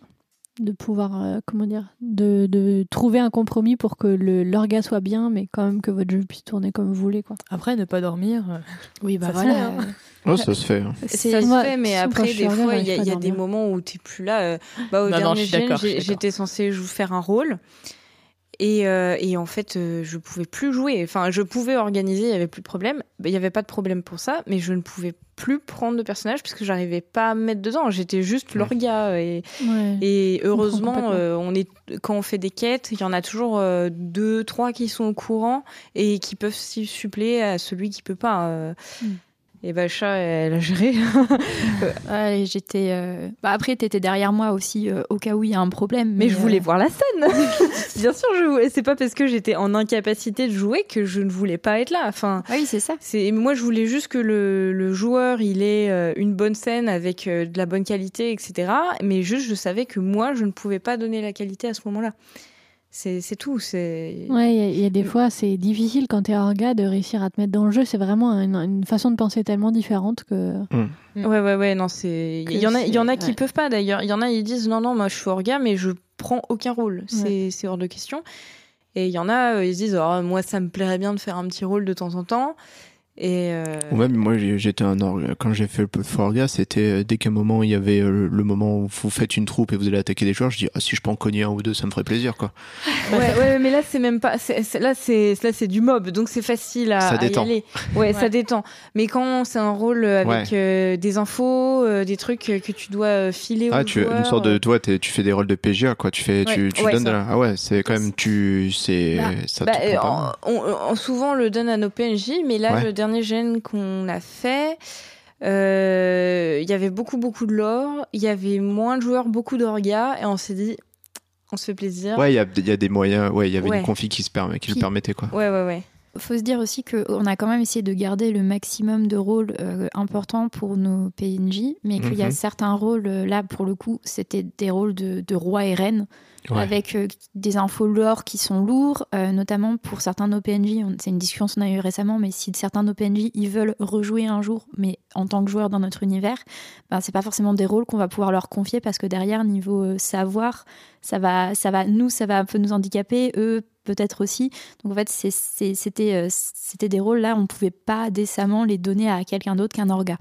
C'était pas niveau cohérence de l'univers et niveau responsabilité, c'était pas possible. Oui, c'est trop, c'est trop à bouffer pour un PNJ euh, qui a pas forcément lu bien l'or ou quoi que ce soit. Enfin, Qui pensait y aller à la cool, ouais, et ouais, exactement.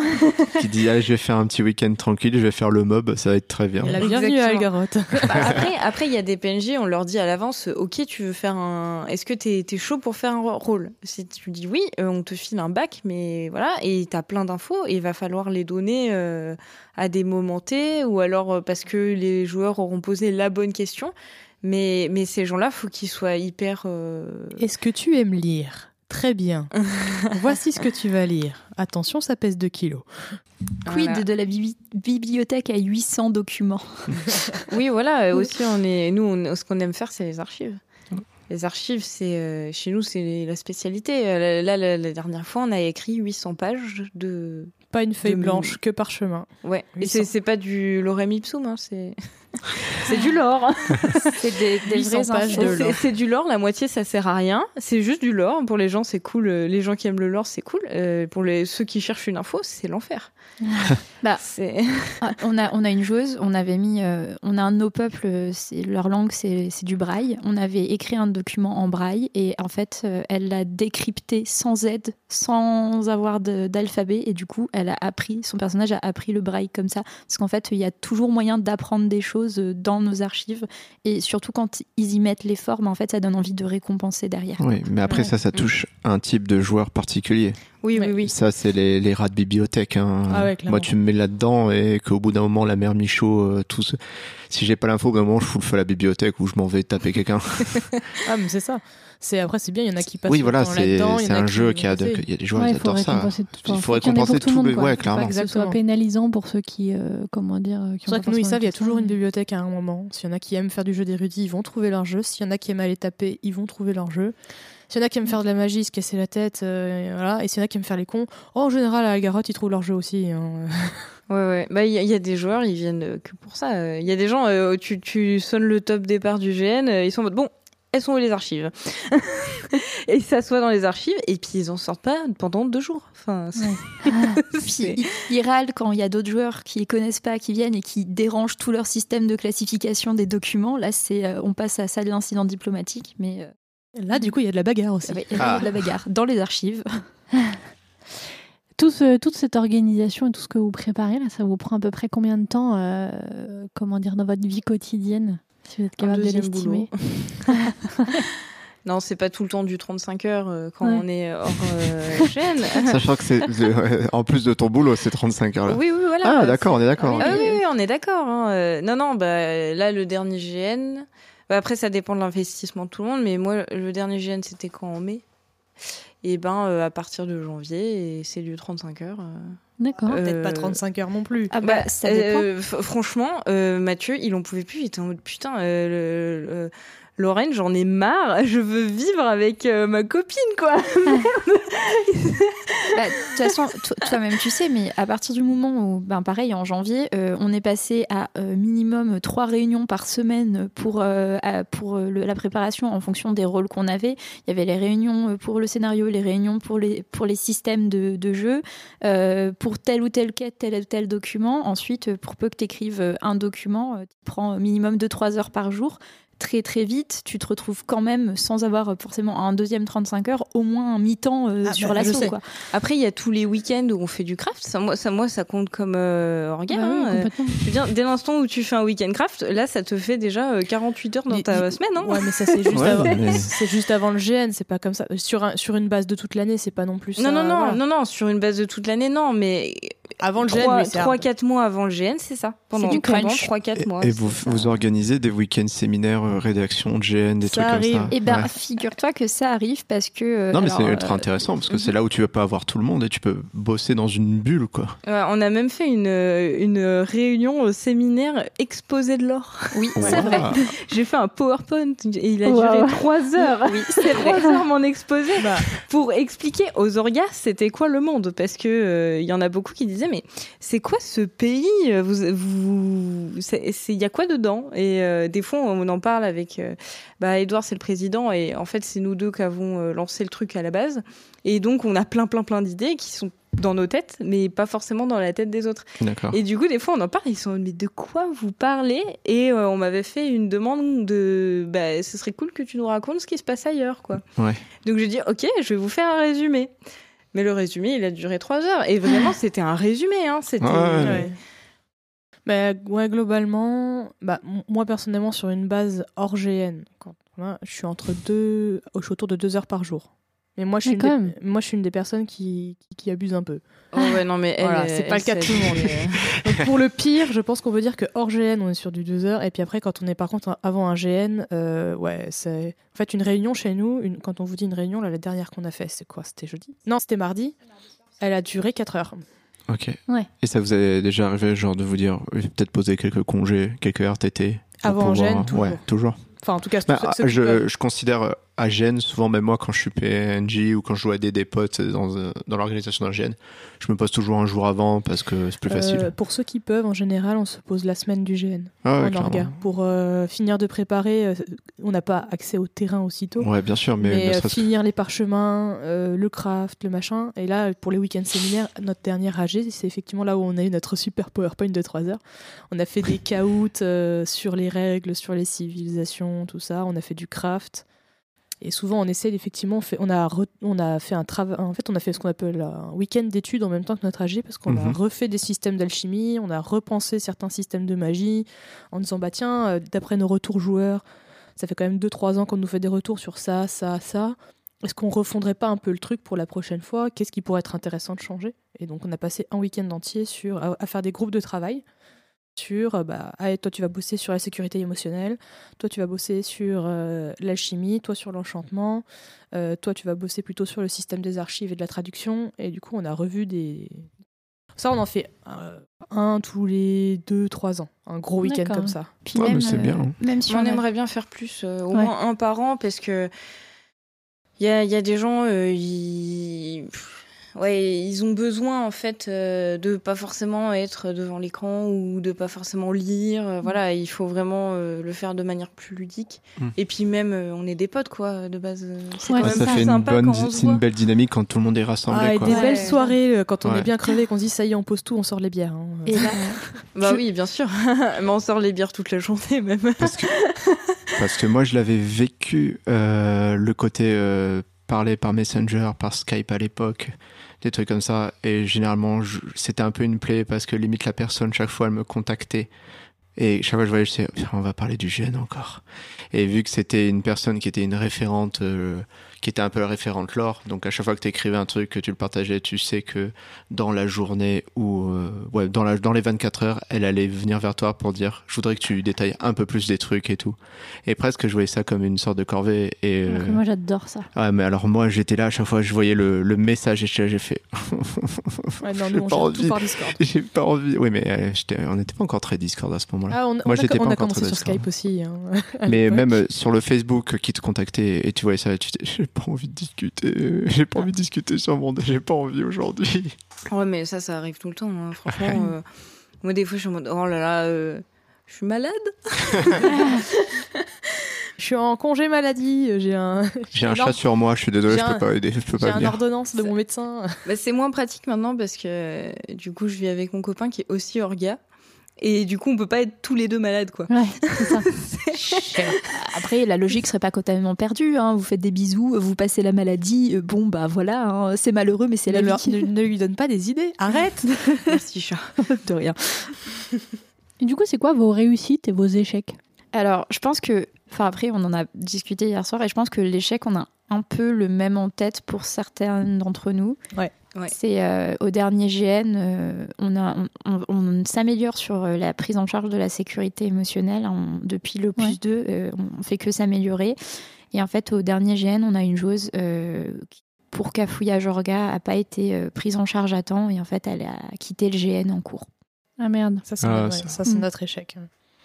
C'est vraiment, c'est, elle allait pas très bien. Quand on lui posait simplement la question, on lui disait si, si, ça va. Et, euh, Et, le en- moment où elle a vraiment voulu en parler pour de vrai, enfin, parce qu'on on avait bien vu que ça allait pas trop. Ouais, Il n'y a pas eu la disponibilité à ce moment-là. Mais Ouais. voilà, exactement. Et surtout, euh, on ne sait pas comment ça s'est passé, mais les personnes en charge de la sécurité émotionnelle n'ont pas été mis au courant. Voilà. Ah. En fait, on avait quelqu'un en zone câlin, en gestion. Euh, un autre orga a dit bah non, les orgas câlins sont pas dispo et la zone câlin, il y a déjà quelqu'un. Donc globalement, euh, va te poser dans ta tente, euh, ça va le faire.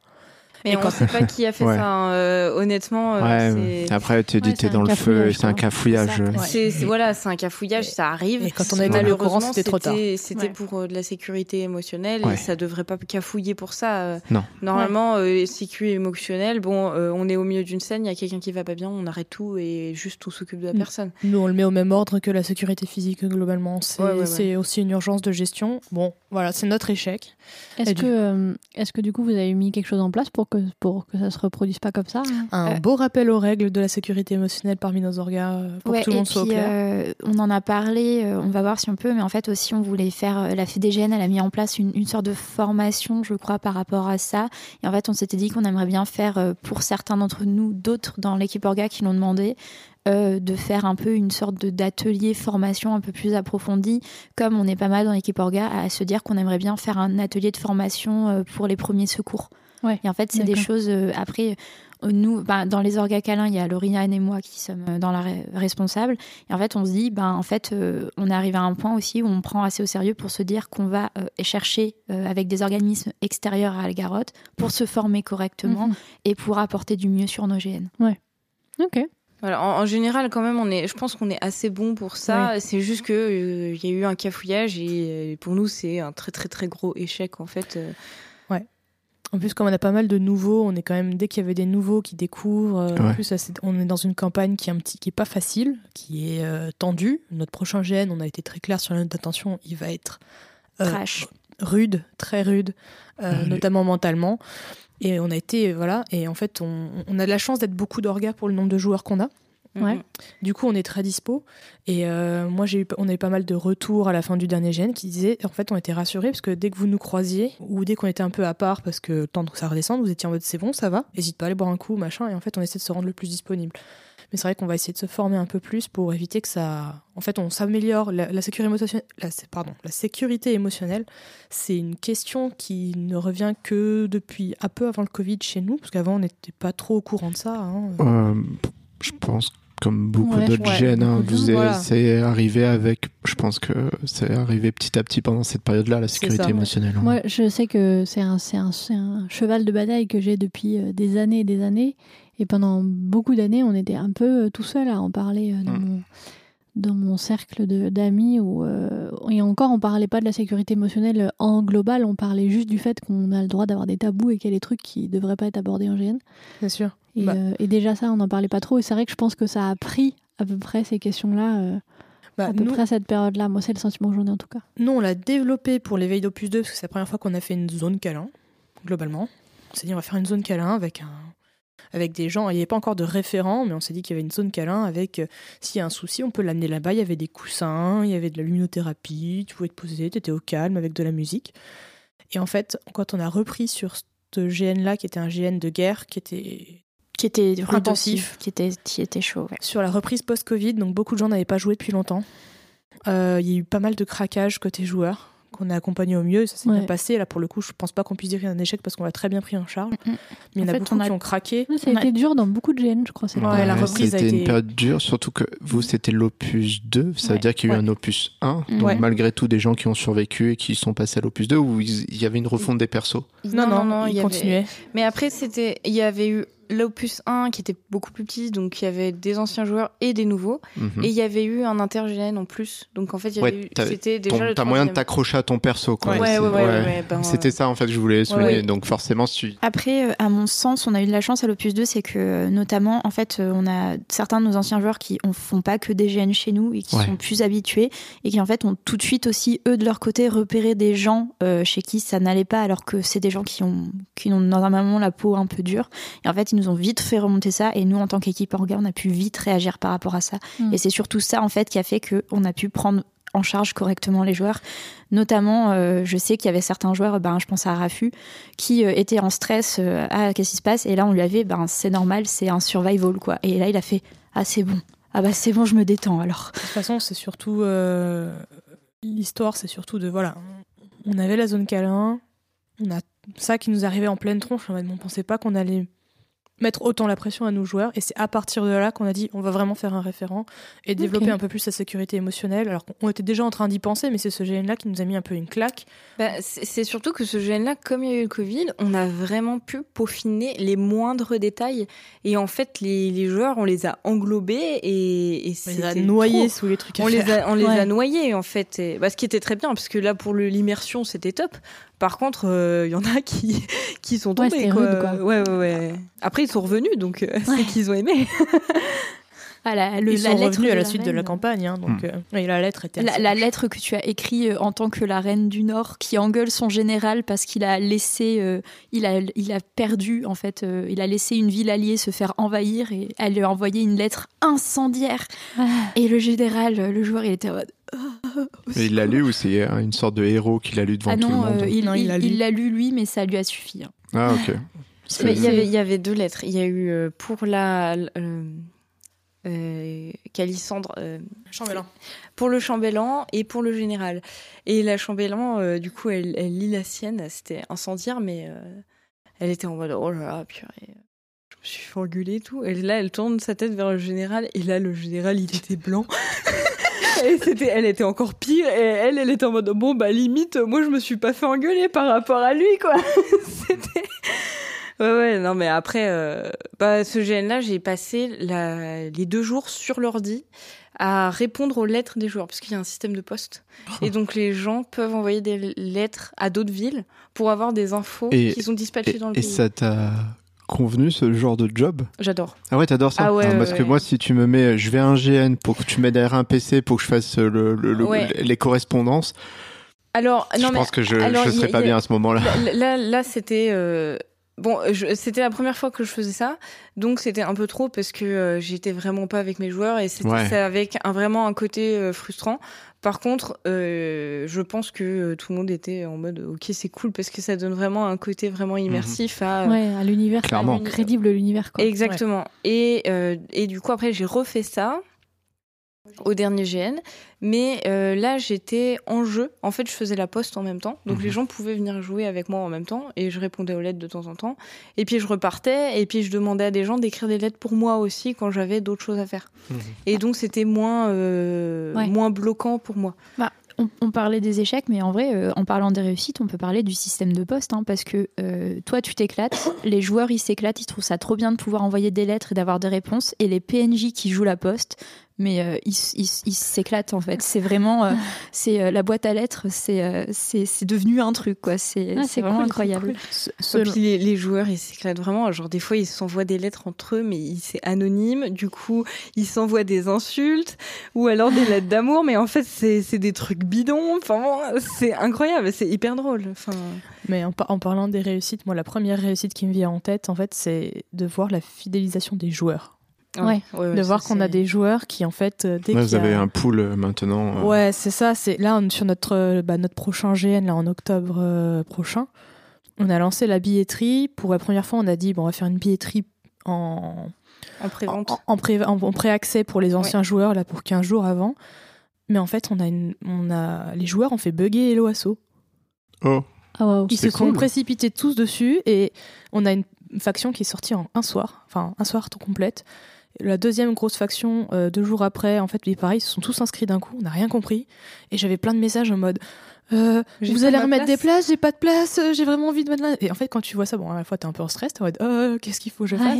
Ouais, mais par contre, en fait, de voir la fidélisation des joueurs qui reviennent et qui te disent j'ai trop hâte d'y être, de faire vivre ton monde, effectivement, comme disait Lorraine, de voir ce que tu as écrit prendre littéralement forme sous tes yeux. Et d'avoir des gens, nous on a eu une personne qui nous a dit au dernier GN, euh, écoutez, je commençais à me dire que le GN c'était plus pour moi parce que bah, je grandis, j'ai une vie, voilà. Et, oui. et en fait, euh, vous m'avez confirmé que non, je me trompais, quoi. Je, Bah, je- C'était je une reviens. personne qui avait été hyper déçue des derniers GN qu'elle Ouais. qui- qu'elle avait fait. Ouais. Et, euh, et le fait qu'il nous dise ça, ça fait Et en plaisir. fait, hein, c'est- c'est pour clair. moi, la, ouais, la réussite, c'est c'est c'est de voir qu'on a parlé de notre échec, mais pour le coup, c'est notre seul, entre guillemets, point noir sur notre dernier GN et sur beaucoup de GN. C'est le retour au joueur à la fin. On demande toujours individuellement aux joueurs Mm. comment ça s'est passé, parce qu'on a un check-out pour faire le point sur leur personnage. qui dure des heures et des heures. Et encore, ça va mieux maintenant, mais ça Oui. prend du temps. Par contre, on a un retour individuel de tout le monde. Et tout le monde Ok. nous dit Je me suis éclaté. Et vous avez pu avoir, euh, bon, on peut pas remettre le couteau dans la plaie, mais le, le retour de la personne qui est partie, où ça, a, on va dire, coupé net, les, euh, où il n'y a pas eu de retour, elle n'a pas, elle nous Bah, a plus envie de vous parler ou des choses comme ça. Si, Bah, elle retour. voudra pas revenir, ça c'est sûr. ouais. Euh, après, elle est revenue vers nous en nous disant, ben quand même, euh, c'est et c'est là qu'on a su qu'il y a eu un quoi regarde. Et nous, D'accord. nous, on le savait pas. Et, Ah ouais, ça, et, et elle, elle ah, sait pas qui est la personne qui l'a mal dirigée en fait. Et, Ouais. et- et c'est là que en fait on on, on sait pas. On, on sait pas Ok, comment. vous l'avez pas su sur le GN, vous l'avez su bien après, quoi. Bah, on a su que ça allait pas. oui, qu'elle est partie, mais que comment ça mais- s'est déroulé, en fait. Ouais, c'est ça. exactement. On l'a su après, et heureusement qu'elle nous a fait un retour après. euh, Ouais. Après, elle, pour qu'on elle, sache, quoi. elle était pas fâchée. On a fait un retour, on voulait être sûr déjà qu'elle soit bien rentrée, qu'elle Ouais, laisse sûr. essayer. Euh, On lui a dit, mais en fait, même si tu. euh, Ce qui est dommage, tu trouves pas ton jeu et que, et que tu là, tu n'arrives pas à te mettre dedans, euh, dors et pars demain matin. Parce que c'était tard le soir quand nous, les, les- quand nous Ouais. C'était minuit. c'était minuit. Voilà, on l'a l'a- su. J'ai dit non, non, on mais l'a prise en écoute, charge. je suis désolée, mais dors, prends un thé ou un café demain matin et pars demain matin une fois que tu as dormi. Histoire de, c'est pas pour te faire rester, c'est juste pour que tu sois, que tu rentres safe, quoi. Et Ouais. euh, elle nous a fait un message a posteriori euh, où moi je lui ai envoyé un message en mode ça va, t'es bien rentré, je suis encore désolée, tout ça. Elle dit bah c'est pas grave, ça arrive. Et là elle nous a fait le retour. Donc je pense pas qu'elle soit partie euh, fâchée ou, Bah, je ou- pense ou en est- colère, j'espère pas. Mais Je pense qu'elle était surtout déçue. Ben, après, c'est normal, tu te hype pour un GN. Ça s'est vu assez vite qu'elle n'était pas forcément très à l'aise. Et en fait, ben, elle n'a pas pu finir son GN. Elle est venue euh, et je pense qu'elle était sûrement très déçue. Et je, je pense pas non plus qu'elle soit en colère de, de l'équipe Orga parce qu'elle a bien vu que on n'essayait pas de la pousser à rester pour qu'elle finisse absolument le GN. c'est quoi. pas notre rôle. Oui, et puis après, euh, les, les gens qu'on connaît pas, euh, on peut pas savoir comment ils vont réagir en jeu. Et la personne en question, dans la manière dont elle avait écrit son bac, etc., on s'est dit, ouh, ça c'est de l'expérimenter. C'est bon, euh, elle va s'éclater, quoi. Enfin, Ouais, et ouais, en fait. T'es euh, jamais sûr sur ça, ouais, malheureusement. Exactement. Euh, mais oui, oui, mais il y a des Ouais, ouais. gens, on le sent tout de suite que Ouais, ouais. c'est des gens euh, qu'on va devoir suivre, etc. Elle, euh, moi, je me suis dit, bon. euh, Elle avait bouffé l'or, elle avait l'air. elle- Ah ouais, franchement, elle avait bien bossé. et tout. Ouais, ouais, elle- avait bossé à fond. Et bah, on a été hyper surpris euh, quand on l'a vu comme ça. Après, euh. ils n'étaient pas nombreux dans sa faction, et puis ça a pas trop matché avec euh, la faction en Oui. question, donc bon. Non, non, non, mais après, voilà, c'est en dehors de, de nous, ça. Là, là, là où je suis un peu rassurée, c'est que c'est le seul cas en 12 ans qui a été comme ça. D'accord. Donc, euh, c'est C'est pour ça qu'on a le même échec en tête. En Ouais, fait, c'est bah, ça, on parle d'échec. Ouais. euh. Mais, C'est- euh, mais ouais, ça a dû vous marquer quand même. Bah, clairement. bah, et du bien coup, sûr. notre réussite, c'est le fait qu'en 12 ans, ça ne soit arrivé qu'une fois, et que jusque-là, il y a beaucoup de gens qui nous disent bah. Ouais. Je... Oui. Ils repartent avec la banane et ils me disent bah on, on a passé un super moment en Algarote, euh, quand est-ce qu'on revient Ouais, Ouais, ça- pas ça demain quand même, parce qu'on se repose, mais on en reparle après. Après, c'est normal que ça marque, et puis c'est normal qu'on le garde en tête pour pas que ça Et revienne. puis c'est- même une bonne chose, ouais, effectivement, de, de prendre ça au sérieux. Quoi, Ouais. je pense. Oui, parce que je pense qu'il y a des gens qui disent bon, euh, ok, Ouais. euh, et puis bon, qui, Ouais. qui le prennent pas vraiment en compte, quoi. Euh, il y a- il y a- Ouais. Pour les masses LARP et tout, je pense que ça se passerait comme ça en termes de gestion. euh. Oui, Peut-être, bah, il y a énormément de monde en Maslarp et, C'est je veux c'est dire, impossible de faire. et vraiment, euh, le nombre d'orgas en Maslarp, il est pas, il est pas incroyable quoi.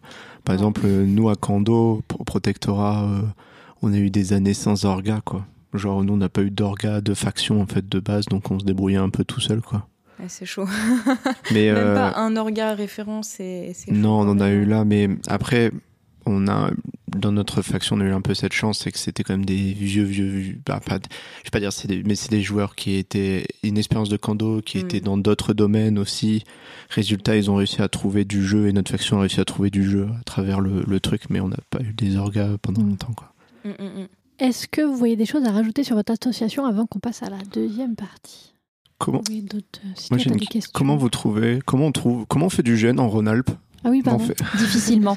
Difficilement, hein En diagonale du Pas- vide, du GN. Parce que vous êtes quand même euh, le seul GN où euh, il a fallu que 40 minutes de route. Parce qu'on était avec euh, Clémentine, on avait fait les trésors de Lakshan. De- ouais, à La- Saint-Quentin-Falavier. À 50 à l'heure, donc 40 minutes. Vous êtes mon premier GN le, plus, le moins loin que j'ai eu. Il y, en- il y en a deux, Génial. trois. hein, de, des, Parce des- qu'après, c'est, après, c'est deux heures minimum. Mais euh, Oui, oui, bah, deux c'est heures. ça. Il y a deux, il y a Et deux, encore trois deux heures, ça va. Deux heures, franchement, moi, quand on me dit le GN est à deux heures, maintenant, c'est la porte à côté. Ah Sinon, bah je tape hein, toujours entre carrément. 4 6 heures. C'est ça. Ouais. Mais en Oui, On vous aime euh, heures, c'est- c'est- à Angers, hein, mais vous êtes loin. Ah, en Angers, ouais. on vous adore, mais Après, euh, justement, on a plein de gens qui nous disent bah euh, oui, pour les terrains, pourquoi est-ce que vous venez pas plus loin? Fait bah, parce qu'en fait, on veut qu'il y ait des GN en Rhône-Alpes et on partira pas de Rhône-Alpes parce que sinon, en fait, euh, c'est c'est empirer le problème au lieu d'essayer de trouver des solutions. c'est ça. Et puis, et puis nous, merde, notre local, il est là.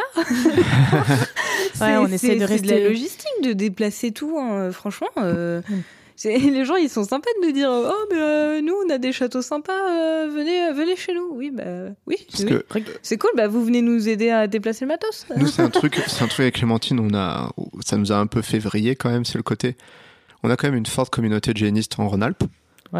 Mais la vache, euh, les gènes, il y en a pas beaucoup. Non. Mais il n'y a pas beaucoup d'organisateurs. Bah, hein. t'as les chroniques navazéennes, là. T'as, Ouais. euh, bah, il y a nous. Il y a le bois rouge. Il y a le bois rouge, rouge, euh, qui, est, qui est un peu plus au nord. Mais qui est, qui est récent, le bois. Oui, rouge. exactement. C'est, C'est- c'est justement. Bah, euh, il, il y avait Antichimera. Je sais Oui, pas, mais non, voilà. mais eux, ils ont jamais fait du GN pur, ils font du. Bah, du coup, c'est un peu les phalangeux qui font Mhm. dans le coin aussi. Après, il y a mais du-. Ils Il y a du- participent, en fait, c'est une association Il y a les Suisses. de géanistes pour les géanistes, en Ouais. fait. Après, il y a du romanesque quand même dans le coin. Il y a pas mal de romanesques, Ouais, ou de murder. comment- De quoi De murder aussi. Ouais, c'est ça, ouais. ouais, ouais. Mais bon, à part ça, il n'y a pas. y a En fait, c'est pas, il y a pas beaucoup et les Ouais. gros gros terrains, c'est effectivement, c'est plutôt côté euh, Mhm. Angers ou alors euh, dans le nord, euh, tout ça. Enfin, voilà, c'est vraiment plus loin, quoi. Donc on est d'accord. Non, non, Mhm. c'est du coup c'est pour ça que nous on essaie au maximum de maintenir dans le coin, euh, tant pour notre campagne que pour nos événements courts, parce Ouais. qu'au moins ça fait une activité euh, Ouais, ça. par ici, quoi. mais on a en plus, ce qu'il faut savoir, c'est que on est tous dispatchés.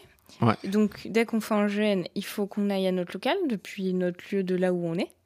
Euh, donc, on a de la route pour y aller. On a de la route pour amener le matos sur le terrain de GN. Et après le GN, il faut retourner euh, au local et il faut retourner chez nous. Ouais, ouais, Et ouais. c'est- c'est. c'est- c'est- Mais, mais on en a eu des joueurs qui disaient euh, oui, vos gènes ils sont trop bien, mais euh, vous loin. êtes loin. Bah, bah ouais, euh, on a C'est loin pour toi, loin. c'est vous qui êtes loin quoi. c'est ça. Merde. Moi, je vivais en Bretagne avant. Quand je suis déménagé ici, je me suis bêtement dit bah, à Lyon, c'est grand, il va y avoir plein de dû Quelle, quelle en ne fut pas Bretagne. ma déception. Il y en a plus en Ah, Bretagne. il y en a beaucoup plus en il y en a Bretagne. beaucoup plus. la Bretagne, euh, ouais, quand j'étais aussi à Rennes, euh, c'était. Ouais, bah, a. là-bas, il y en a tous les week-ends. Bah, clairement. Mais Ah, mais ça, c'est c'est bien, hein, franchement. Bah, Mais c'est loin. bah, mais oui, mais on habiterait en Bretagne, on ferait vachement plus de GN. Parce que nous, on- enfin, Mais c'est. vous, vous faites un peu plus, mais même pas tant. Bah oui, mais Parce que, en fait, en tant qu'organisateur, on n'a pas le temps d'être des, Bah, bien sûr. des, des gens qui vont faire des. Puis Enfin, encore fais- si on en fait trois par an en extérieur, euh, on est content. Bah ouais. C'est ah bah oui. Ouais, moi, bah, c'est pareil. Quand on me dit c'est à 3 ou 4 heures de route, déjà je me dis c'est pas loin. tu Ouais, vois. c'est pas ça. loin. Non, mais. J'ai l'habitude de devoir aller me, euh, à jusqu'à Ose. Où t'es en mode, Bah, oh, allez, 7 ouais, heures Je, de je suis route. passé, ouais, là, tu vois, j'ai regardé Gênes Baston, c'est au-dessus d'Angers. Un autre Gênes, ben, les deux Gênes Mortras, ça va être dans les alentours de Angers. Donc je suis un peu en mode. Bon, de toute façon, c'était 6 heures de, de, de trajet pour un week-end. ça fera 12 heures de trajet pour un week-end. On les prend, on n'a pas le choix. Ouais, Mais euh, en soi, euh, c'est vraiment compliqué ici pour vous, en termes d'assaut, de trouver du terrain. En fait, Ouais, euh, ouais, une fois que vous avez le terrain. énormément. C'est ce Moi, que j'allais dire. Je me souviens de Saint-Quentin-Falavier où, alors je sais pas si nous entendent, mais tant pis, vous savez d'ailleurs d'être plutôt rude en fait en termes d'instruction, ils étaient chiants. Se le dire. hein. Oui, vous avez pas, on n'avait pas le droit. Alors moi, j'étais pas orga, donc euh, je peux pas dire, mais je crois de, mé- de mémoire que vous aviez pas le droit de privatiser le terrain. C'est un lieu public. Ouais, on n'avait pas le droit de refouler les visiteurs extérieurs. En fait. D'accord. Ce qui Ce faisait qu'on avait des gens qui nous observaient. Vous voyez, je me souviens de ça quand on était en Arc. Mais euh, Et qui s'asseyaient sur le banc et qui nous regardaient. non, Vous avez pas le droit de nous dégager, c'est un lieu communal. Ouais, et parce qu'il y avait des gens qui étaient très compréhensifs et qui partaient. ouais. Et il y en a d'autres, ils ont dit non, c'est chez nous ici, on reste. Ouais, mais ça. Ah, yes. C'est c'est Mais ce qui est- tellement irrespectueux. Ce mais... qui est rigolo, c'est qu'ils font aussi l'attaque à Saint-Quentin. Il y a aussi euh, une démonstration MED où ils font l'attaque. Mais là, les gens, ils se mettent pas sur le banc quand ils sont en Ah, témoin. Ouais, je sais. Non, non, mais le terrain, c'est compliqué. Parce que là, Ouais. par exemple, pour notre dernier, on a essayé de trouver un nouveau terrain. On a fait énormément de prospection de terrain. euh, immense sur tout le Rhône-Alpes. On est même fait limite Ardèche. Ouais, mais et, et un peu plus au nord, dans le Doubs et tout. Et en fait, euh, c'est très cher, très peu orienté parce que les gens connaissent pas le GN. c'est ça. Euh, pas mal de trucs historiques euh, qui sont musées, donc protégés, donc tu ne peux pas faire. Et donc, euh, en fait, entre les gens qui te répondent juste pas, mais ça c'est comme d'habitude, euh, ceux qui disent oui mais non parce qu'on privatise pas, ou euh, oui mais tout à fait, c'est euh, 12 000 euros le week-end. Oui, bon, bah on va peut-être euh, voir ailleurs. hein. On, on a eu le cas pour euh, l'opus précédent de un château qui était magnifique. Euh, quand on a parlé avec la personne, euh, elle était à fond. Et ensuite, notre président et une vice-présidente sont allés visiter. Et en fait, elle a fait marche arrière en, en entendant euh, ce qu'on avait prévu, quoi. Ouais. Parce qu'ils ont. Alors, c'était pas en Rhône-Alpes, mais en fait, c'est vrai qu'il y a une limitation euh, des terrains disponibles de base. Et après, en fait, euh, on tombe vite sur les gens qui. Mais c'est quoi ce truc? Ah, euh, vous êtes dans un champ avec des épées. Ah, désolé, euh, moi je loue pas ça pour que vous fassiez ça chez moi, quoi. Hmm. Et euh, ça, Mm. ça limite juste. Et puis après, euh, compte tenu du fait que, euh, bah, comme disait Lorraine, il faut qu'on parte de chez nous, aille jusqu'au local, allions jusque sur le terrain, faisions le GN. Après le GN, on remballe, on retourne au local et ensuite on rentre chez nous. C'est hyper fatigant. Et en fait, on s'était dit aussi, bah, en fait, on veut pas d'un terrain qui soit à plus de 2-3 heures de notre local parce que euh, on, on sait que c'est souvent les mêmes qui ont les voitures qui du coup font les allers-retours. Et du Ouais. coup, Ouais, euh, c'est- c'est rude, quoi. Ouais, déjà à 3 heures du local, c'est 6 heures de route pour l'installation et retour. hein. Voilà. Ouais. Les, les gens qui disent Oh, nous on vient d'Angers, on a, on a 6 heures de route, 6 heures de retour, et nanana, vous pouvez pas faire plus près. Oui, mais nous en fait on a plus de route alors qu'on est plus Ouais, c'est ça, puis nous, on ça, le c'est- fait ça, tout le temps, ça, c'est- vraiment les gens d'Angers, c'est les entourants des GN. Rennes, Nantes, Angers sont en mode on a tellement de GN à côté, faire 6 heures pour un GN. pff, Ouais, Moi, je que- le vois. Mais pareil, quand moi j'étais en Bretagne, euh, enfin, franchement, si, quand j'étais en Bretagne, il y a un GN que j'ai fait à 7 heures et j'étais en mode plus jamais. Bon, bah maintenant, je suis revenue sur mon plus jamais parce que sinon, je fais pas de GN en fait. Ah, hein. c'est ça. Parce qu'au final, ce qui nous reste, ben, le terrain du Bois Rouge, qui je pense qu'il peut être maintenant réservé en GN, où il n'est Oui. pas encore mis en place. Si, si, je Si, sais si, plus où, peux, euh, où il en est, euh, où ils en sont dans leur assos. Il, il me- alors, il faut- j'ai pas envie de dire de. de ouais, bah, j'ai pas live, aussi- mais Au pire, on coupera, on n'a jamais je- dit ça. Je, je- je sais que effectivement, ce sera une possibilité si ça ne l'est pas déjà. Ouais. Euh, Il y a Fort Écluse. Fort Il y a Écluse, qui heureusement est pas loin de chez nous, donc c'est pour ça. Mais il y a plein, plein de gens qui me disent Ouais, mais Écluse, on commence à avoir vu, vu et revu. Ouais, c'est ça le C'est vrai. Mais c'est un très beau terrain. Mm. Et euh, écoute, il n'y en a pas 36 000. Après, il y a Oui. toujours des forêts, des machins. Là, il y a l'Arp Nation, du coup, qui est pas trop loin. Vers Bourges. Ouais, mais qui est vraiment à mi-chemin entre nous et. Et Ouais. Cognolo, c'est pas un peu, c'est pas accessible pour vous? Bah, C'est un peu plus loin déjà, Cognolo. Ah ouais? Parce que Cognolo, on, on commence à se rapprocher un peu euh, Franche-Comté, non? Puisque à chaque fois, ils nous en parlent. euh, Parce que d'ici, c'est à 2h30. Un truc comme Ouais. ça. C'est vers heures, Langres, c'est heures. vers Langres, Cognolo. Cognolo, ouais, je crois que 2h30, 3h. M- Ouais. Moi, je sais, c'est qu'à chaque fois, on en parle. On a pas mal de francs-comtois dans notre base de de- d'habitués, on va dire. Et à chaque fois, euh, ce qui revient, c'est euh, ouais, mais euh, Cognolo, c'est trop bien.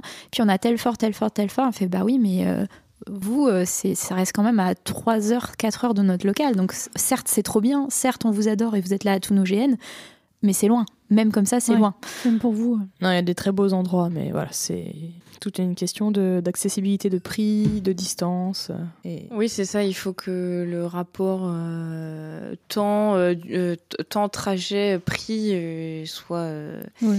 soit ok pour que nous on, puisse se déplacer et qu'on se dise ok Ouais, on c'est le ça, fait là, ouais. quoi. Ouais. Parce que là, tout rentre dans les, dans les voitures ou il faut louer le camion? Non, pour le moment, tout rentre dans Tout les voitures. On a de la chance d'avoir euh, des grosses bagnoles Ouais. et on a de la chance d'avoir aussi du monde. Et euh, ouais, on, on peut avoir des remorques aussi des fois. Oui. euh. Bah là, le dernier, il y avait déjà le lieu était bien décoré en soi, donc on n'a Oui, pas eu là, on trop est- à transporter. Ouais, on n'avait pas grand chose. Et là, l'avantage d'Écluse, c'est que franchement, le local est à 15 minutes. Bah, c'est très simple. C'est que faire- Ça, c'est bien. On peut faire des allers-retours. C'est que la dernière fois, écluse, on avait oublié un drapeau au local. Je suis allée au local avec un talkie-walkie et j'arrivais encore à capter les talkies du fort depuis notre local. Ça, c'était bien. Et ça, c'était drôle. Ça, c'est top. Mais c'est bah, c'est sûr que enfin l'écluse, bah, peut-être que les gens sont trop habitués, peut-être qu'on l'a déjà utilisé. euh, voilà, ça va faire trois fois.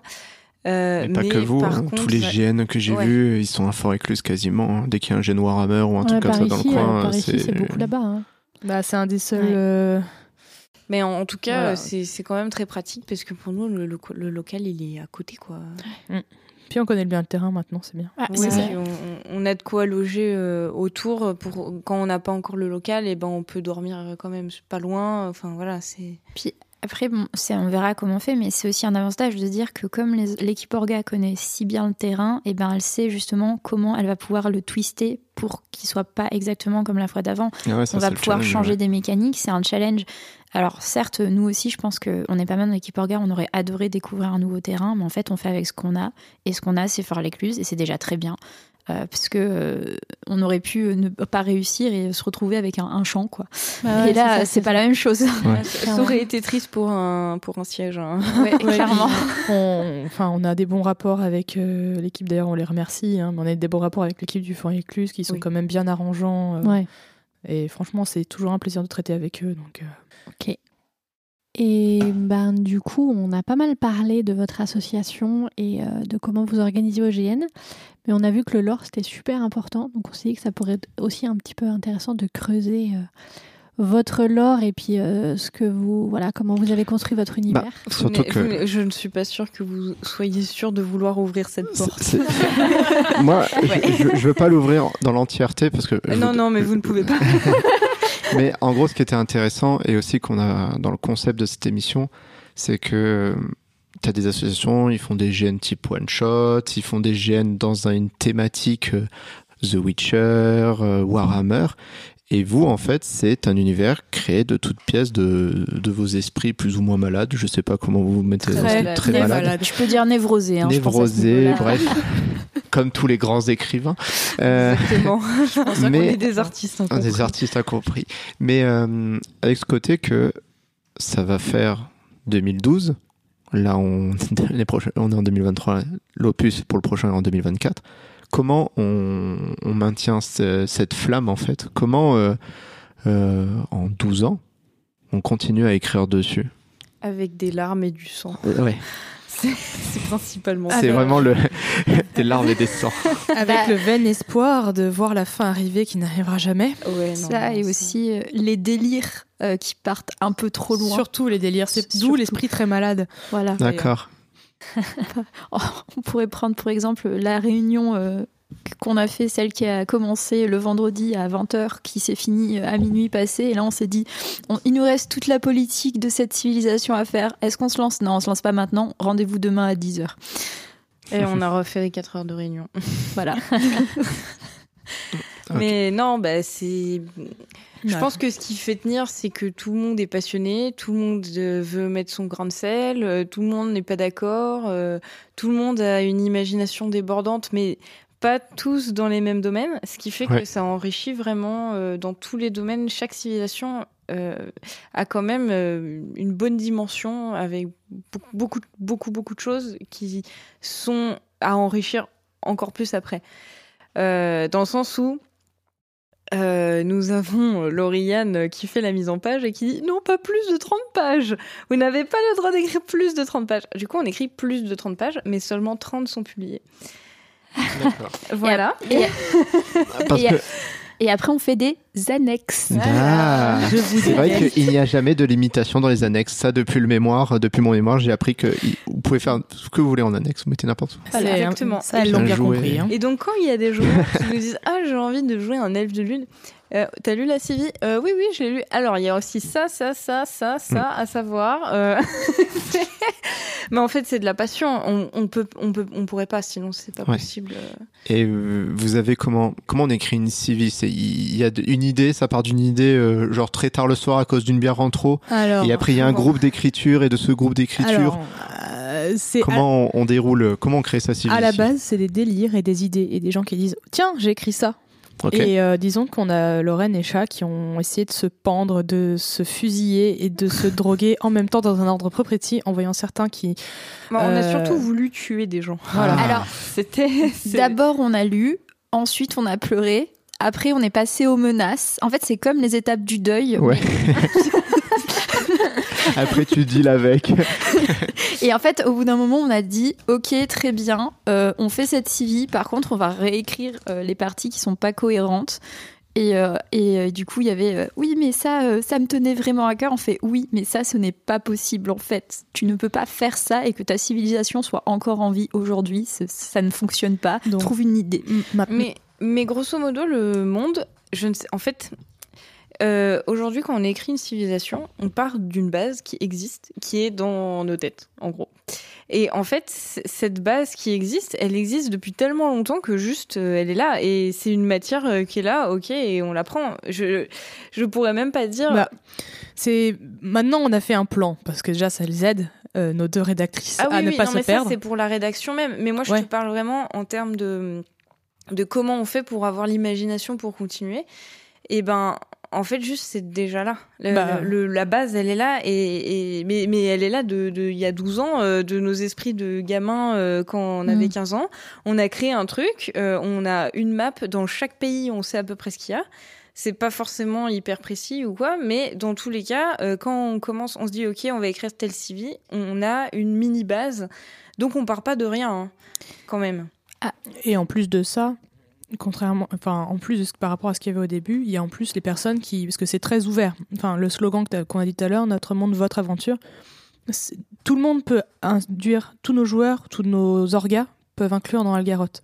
Il y a énormément, beaucoup trop, énormément de civilisations qui existent déjà. Mais on a aussi des, des personnes qui ont dit, bah moi, euh, j'ai écrit ça sur les squats de tel civi. Mhm. Et il écrit un doc, il nous l'envoie. Un joueur. hein. Ok.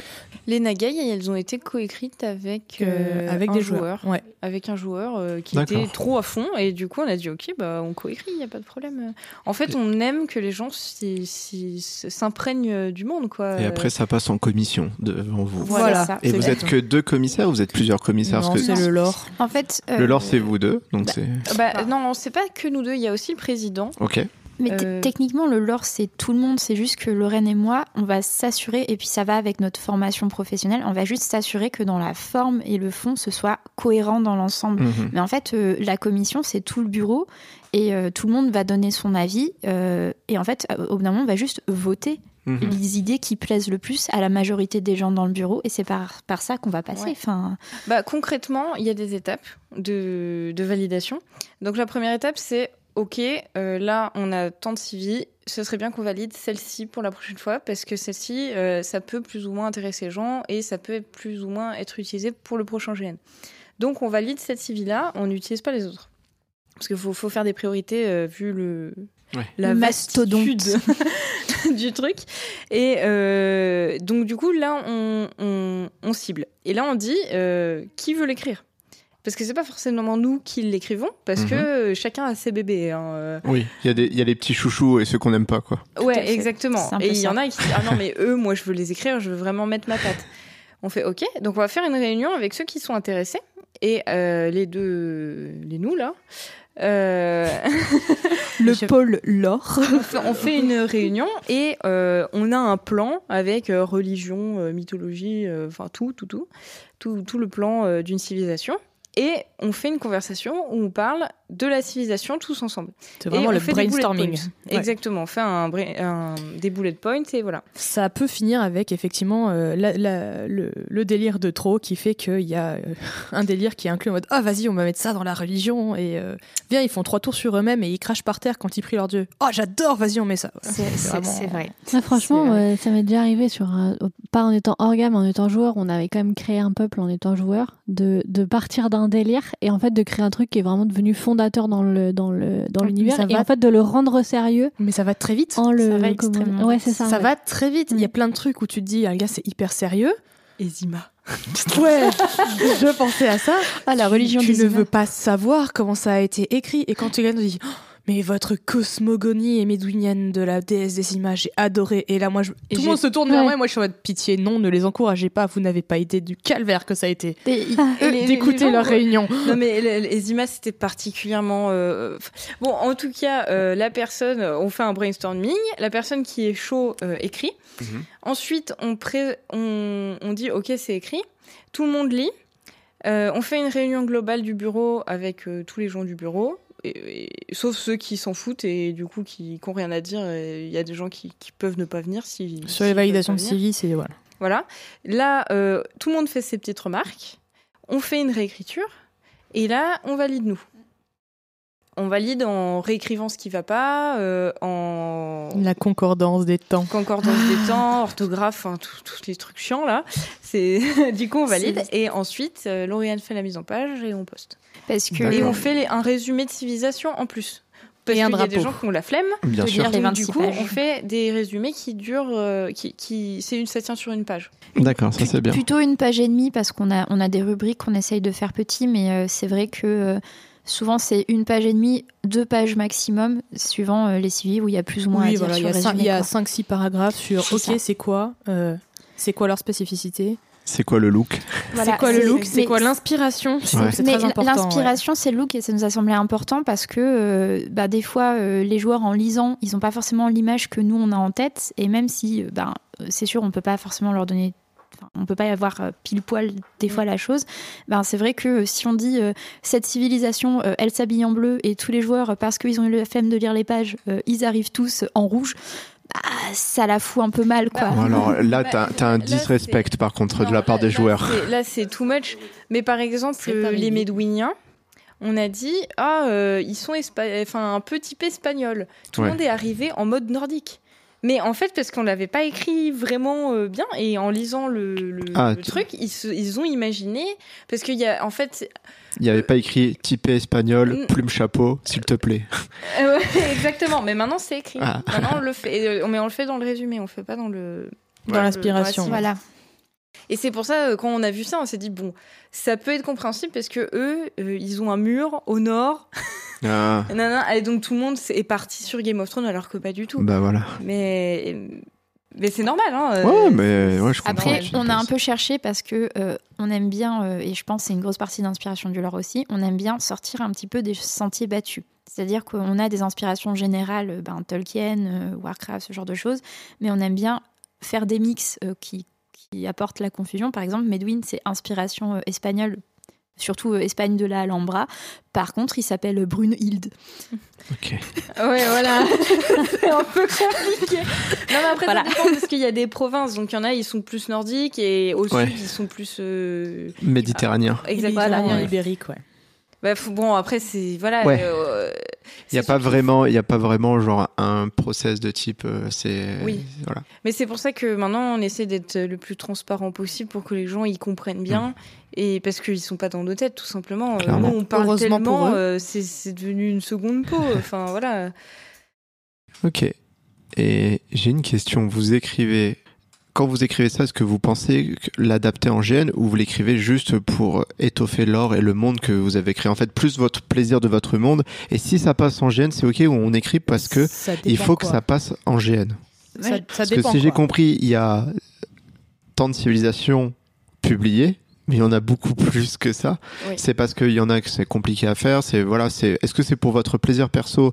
Et après si on peut le faire en GN, alors là c'est champagne ou vous écrivez comme dans cette optique en disant le but c'est quand même d'en faire un GN. Alors, le problème, c'est que euh, notre euh, monde, on l'a créé quand on avait 15 ans. Ce qui fait qu'il y a plein de choses qui sont irréalisables. Maintenant, quand on écrit, on essaye de faire en sorte que ce soit réalisable, sauf qu'il y a des choses qui sont déjà écrites qui sont irréalisables et on peut pas le changer. D'accord. Tous les... Les UA. en fait, il y a des choses qu'on met en...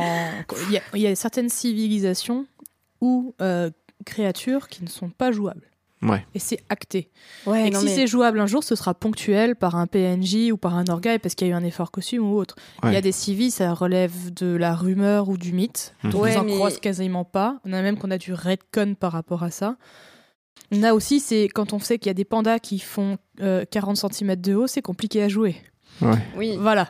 non, mais, mais après, il y a des trucs euh, aussi où, genre, on n'est pas d'accord, on est en mode c'est pas faisable en GN. Et il y en a, ça les tient tellement à cœur que bah au bout d'un moment euh, c'est bon ça fait six mois qu'on est sur le débat on lâche l'affaire on, l'écrit comme les ptérodactyles là euh, des nains là oui alors il y, a, il y, a, une civilisation de nains ils ont comme animaux de compagnie des ptérodactyles c'est infaisable c'est infaisable. Et on s'est battu avec Chat pendant un an pour ne pas le mettre. On a dû le mettre quand même. Alors, la, vérité, c'est que tu t'es battu et moi j'adore. Parce que toi, t'étais d'accord. et moi, j'aime trop les dinosaures pour ne pas avoir de ptérodactyle. Mais voilà, mais sauf que c'est débile. Ça ne servira jamais à rien. Mais non, mais après, oui, c'est sûr que peut-être que dans 10 ans, on sera capable d'avoir euh, des tous des robots euh, feu maison trop forts imprimés en 3D et qu'on aura des ptérodactyles en sur, sur ce cas-là, on, ne les a pas enlevés, mais par contre, on a bien limité la chose. C'est des animaux euh, qui sortent pas des montagnes, donc déjà, si un nain il est en dehors, il ira jamais. C'est des trucs, c'est hyper fragile, ça plane, ça vole pas vraiment, ça peut pas soulever grand-chose. C'est, on l'a laissé finalement pour le fluff, et la civilisation sera parfaitement jouable. Et en fait, ils pourront dire pour le fluff qu'ils ont des ptérodactyles. S'il y en a un, il nous fait un, un cerf-volant sur mesure qui a une tête de ptérodactyle et qui le fait voler pendant le GN, on sera là, bah waouh, bravo, euh, oui, fais-le voler. Mais ça n'aura pas d'incidence ni vraiment sur l'univers, ni sur vraiment sur le jeu, je pense. quoi. Vous avez un challenge, les joueurs. Vous mhm. avez un challenge. Alors, si vous voulez un challenge, faites un coq d'Oxborn. Un quoi? C'est un coq avec des dents. C'est un vélociraptor. Ah, Mais non, tu, tu viens de dire le mot, ce n'est pas bien, c'était c'était une légende. Voilà, globalement, on essaie de le faire passer en GN, mais après tout ce qui est le lore, le Ouais. contenu, l'environnement, évidemment qu'il y a plein de trucs qu'on fait en mode, bah, vous savez que ça existe et vous le verrez Ouais. peut-être jamais en GN, mais si quelqu'un commence à te parler des ptérodactyles, des nains, tu es censé faire. Ah oui, bien sûr. C'est dommage, j'ai toujours voulu en voir un, mais il paraît que dès qu'ils sortent de leur montagne, euh, ils n'arrivent plus à survivre. Voilà. Mais c'est c'est- Ça fait une phrase de RP, ça fait Ouais, du lore ouais. sans que ce soit. Puis c'est comme la campagne en cours, euh, on avait écrit les civiques, etc. Et euh, à un moment donné, on s'est quand même dit, euh, ok, la capitale des méchants, elle est volante. Comment on fait? Comment, on va gérer ça? Un gros cerveau. C'est euh, non non mais c'est- des fois on se heurte euh, à- Parce que, au on est là mais Moi, je serais plutôt. j'ai- Je suis pas du genre à écrire des tonnes de pages. Moi, déjà, quand j'écris 10 pages de lore, je suis un peu en mode. oh. Donc, je suis plutôt du genre en disant j'ai quoi comme ressources et avec ces ressources, je vais faire un, Mhm. un GN parce que pour moi, c'est. Pour moi, dans ma façon, c'est le plus logique. Oui. Et je me dis comment euh, tu fais pour, une fois que tu as écrit toutes tes pages, ressortir un truc pour en faire un GN, sachant qu'on est limité en termes de trésorerie, en termes de moyens, en termes aussi de technologie, hein, parce que les hologrammes dinosaures, on les aura pas avant. Belle lurette. À part le J'étais dinosaure pas- J'étais gonflable. pas sur des hologrammes, j'étais sur des animatroniques, mais bon. euh, Les après, hologrammes sont- arriveront peut-être avant. après, tout me va. que, hein. Tout me j'espère va, moi, tant qu'à la J'espère fin, que le, pyro- le SMIC va augmenter un peu pour pouvoir se payer ce petit, ce ce petit matos peu onéreux. Mais oui, non, nous, on est clairement à écrire et Ouais. fabriquer après. Ok, d'accord. Ouais. Après, il y a des choses où on essaie quand même de limiter parce que c'est pas possible. Et, euh, Et- et- Mais il y a des, des trucs qui dépassent quoi. Et, et des, des fois, c'est terrible, mais on se limite. Et là, on a un joueur relou qui fait Oui, mais du coup, ça, comment ça se passe? Et là, on repart. Et là, il nous, en fait, on, avait réussi à s'arrêter et il nous a relancé. Ouais, ouais. Il a mis la pièce dans le jukebox, quoi. C'est un peu plus ça. concrètement, euh, c'est très dur de les retenir toutes les deux là. Ouais. Parce que souvent, c'est voilà, et que c'est derrière, t'as les gens qui sont en mode, mais ça, dans les règles, ce n'est pas applicable en GN. Et on s'en fout, on fait ça, ça, ça, ça. Et nous, on, on essaie de les retenir, mais c'est Ouais. très difficile. Bah, après, du coup, quand on, est en, quand on fait des GN, quand on élabore des GN, on fait des petits groupes. Euh, ben, on fait des, souvent des duos où euh, on gère chacun son équipe et on est interdiction d'être ensemble. D'accord. On est interdit. on n'a pas le droit parce que sinon, euh, c'est trop Ça va trop loin. Ap- Après, moi, j'aimerais juste revenir sur un point euh, par rapport à la rédaction quand on disait justement que c'était pas nous le pôle lore, c'était un peu tout le monde et juste nous on s'assure de la cohérence. C'est notamment parce que ben, des fois on a des gens qui ont plein d'imagination et qui savent pas bien écrire ce mettre qu'ils en veulent page. dire. Ouais, bien Et en fait, on est plus là aussi pour se faire finalement la voix de, de personnes qui ont plein d'idées et en fait qui n'arrivent pas à s'organiser. Et en Hmm. fait, c'est, c'est, on, a, on a des gens dans le bureau, quand ils écrivent, nous on regarde derrière, euh, c'est un cauchemar, et on leur dit, mais en fait, fais-nous des bullet points et Ouais, on parce que, j'ai- réécrira. parce que quoi. c'est votre, euh, c'est votre travail de, dans la vie de tous les jours, en dehors de votre vie associative, quoi. Bah, c'est pas tellement ça, c'est plus qu'on est toutes les deux formées dans les lettres. Ah, d'accord, ok. Et du coup, ben, euh, c'est plus facile pour nous que des personnes qui n'ont pas forcément euh, l'habitude d'écrire ou de, de, Ouais. de mettre en place leurs idées. Je sais pas comment tu le vois, Lorraine, mais. Si, si, bah, moi j'ai fait un master de rédaction professionnelle, donc je sais faire de la rédaction. Et elle, elle est traductrice, donc elle a fait des lettres euh, Oui. au fond. Donc en fait, euh, on, on sait à peu près comment structurer un texte, quoi. Ouais. Euh, Moi, je Euh. sais pas. Ouais, Mais moi tu sais faire la mise en pas page. hein. je sais faire de la mise en En page, page. mais j'ai appris sur le tas. hein. C'est pas du tout ma formation à la base. je- Ouais. Et t'as as aussi le plus de temps. enfin, non, tu sais pas que tu as le plus de temps, c'est que tu y consacres plus de temps. Ça, peut-être. Voilà. Mais du coup, ouais, en fait, le, le chapeau de Paul Lore, c'est à aucun moment pour euh, euh, limiter les autres. C'est Ouais, ouais. plus pour dire que pour que le monde soit cohérent, il faut qu'au bout d'un moment, ce soit les mêmes personnes qui fassent la relecture et qui, aient- qui puissent faire les liens pour empêcher que ce soit Bagdad. Ouais, ouais, c'est logique. Parce Ouais, que c'est tout à fait euh, logique, effectivement. Ouais, ouais, c'est- Il faut une tête, un- une tête ou au moins un duo pensant pour, que, pour, pour s'assurer de la cohérence que tout le monde peut connaître par cœur sur le bout des doigts. Même en termes Ouais. de type d'écriture aussi, quoi. Bah, c'est ça- le, c'est le double tranchant de notre monde. C'est il est très grand, très fourni, mais il y a rien de pire que d'avoir un, un- enfin pour l'avoir vu sur d'autres trucs, d'avoir un monde qui n'est pas cohérent et que tu Ouais. commences à lire et qu'il y a des choses qui se contre-indiquent. Ouais, et tu sais qui pas ce que tu et tu sais pas quoi choisir, tu sais pas quoi comprendre. Il y a des trucs ça donne une date, l'autre ça donne 200 ans de différence. Enfin, c'est c'est compliqué quoi. Euh, vous avez des joueurs euh, dans votre pôle de joueurs qui vous suivent depuis un certain temps, qui sont des gros gros euh, ponceurs de l'or. Oui. Oui. Vous avez vraiment des gens qui, Ah ouais. Il y en qui a vous c'est même tiennent un peu en. Je pas dire qu'ils qu'ils sont vraiment à fond sur l'or, qui peuvent aussi vous tenir euh, la discussion aussi là-dessus. euh. J'ai envie de dire, il y en a un, il était tellement à fond que c'est presque devenu une expression. Euh, quand on dit à quelqu'un qui nous fait une Stéphane, Ah, c'est plus- Ouais, non, c'est pas le lore, hein, ça, c'est les règles. Ah, ouais. parce que les, ouais, les règles, moi je vois ça, c'est différent. hein, Les Ouais, règles. C'est encore autre chose. oui. En termes de lore, euh, Alors, il y, a- il y a des gens qui, qui, qui, les- qui poncent notre lore et tout et qui sont super intéressés euh, et qui vont avoir des discussions avec nous, mais après. euh, Pas de là à tenir la discussion. Ouais, euh. c'est ça. C'est après on- à chaque fois on finit par- on finit par leur Par apprendre contre, des choses. euh, c'est genre de Mais- joueurs qui viennent et qui ont euh, créé un livre eux-mêmes avec euh, des prières dedans, euh, Mm. qui est basé sur la cosmogonie qu'on a écrit, qui vont avoir fait leur armure selon le détail spécifique de la civile qu'ils ont lu à telle ligne. Ça doit vous faire plaisir de voir des gens qui sont venus pour Eugène parce que ils sont accrochés à l'univers de Ah oui. ouf et tout. Et ouais. c'est ça, ça fait plaisir. Quand tu vois qu'ils ont remarqué et que là, le dernier qu'on avait fait, il y avait toute un- une histoire de protocole. Ah et tu voyais bien qu'ils avaient fait attention, ils avaient tous euh, un mouchoir, et même dans la vie de tous les jours, quand on se croise et que tu dis tiens, quelqu'un a un mouchoir, il dit attention, hein, me le donne pas déplié, ça pourrait vouloir dire. Et là, tu sais qu'il parle du truc de ticket que t'as dit du GN, et tu Mm. regardes, t'es en mode oh, t'as lu mon chlore, t'as lu mon Ce petit truc. easter egg bien placé. Voilà, c'est ça. Et ça, ça fait plaisir. Mais on en a Ouais. pas mal qui bouffent du lore quand même. Mm, mm, Ok. mm. Bah, notamment nos rats de bibliothèque. Après, on peut venir jouer à Algaroth sans bouffer le lore. C'est juste qu'à mon avis, ça doit être une sacrée claque dans la figure quand tu te retrouves dans une discussion et que tout le monde te sort les noms de machin, de trucs, Ouais. de trucs. Ouais, ben. Et que toi, t'es en mode de quoi il parle? Tu passes juste pour un pégu des campagnes paumé euh, qui ne sait rien de ce qui se passe. Oh, Alina Glorieux. Ouais. C'est rude ce que vous dites, madame. C'est les paysans, euh, c'est un pays de paysans. Euh, Après, on, est- on essaie toujours de faire des petites piqûres de rappel. euh, bah, notamment, euh, on, on essaye. ouais, on a eu que deux éditions, mais on fait le journal des chroniques d'Elgaroth. Oui. Donc en jeu, ils ont un journal Ouais. avec tous les derniers événements. Donc Oui. en fait, ça fait des petits résumés de où ils en sont. euh, bon, y- après, il y a d'autres trucs qui digressent complètement, mais, Genre, euh, mais par contre, euh, ce- ceux qui sont vraiment paumés, ils lisent un peu le journal et bah ça y est, ils, Ouais. ont, ils ont le Ils ont le nom des- contexte. des, trucs, etc. Ouais, c'est Mais en général, on leur dit au moins lisez votre PDF complet de civilisation. Oui, c'est pas plus mal, Voilà. ça sera le minimum. Puis, quoi. puis ça évite aussi, euh, parce que ça, de mémoire, on l'a eu au moins une fois, ça évite aussi que en jeu, ils nous balancent des énormités qui, euh, qui, sont complètement illogiques avec la civilisation. Ouais. Quoi. Parce que bon, euh, à Algaroth, euh, euh, pratiquement toutes les civils pratiquent euh, l'esclavage. Et euh, quand euh, t'en as un d'un pays qui le pratique ouvertement, qui dit non mais chez nous il n'y a pas d'esclaves, un peu quand même, si- s'il y en a, et euh, tu, tu n'es pas parfait. L'époque médiévale, malheureusement, euh, il n'y a pas beaucoup de pays qui justement ne pratiquaient pas l'esclavage. Donc Voilà. c'est une minorité.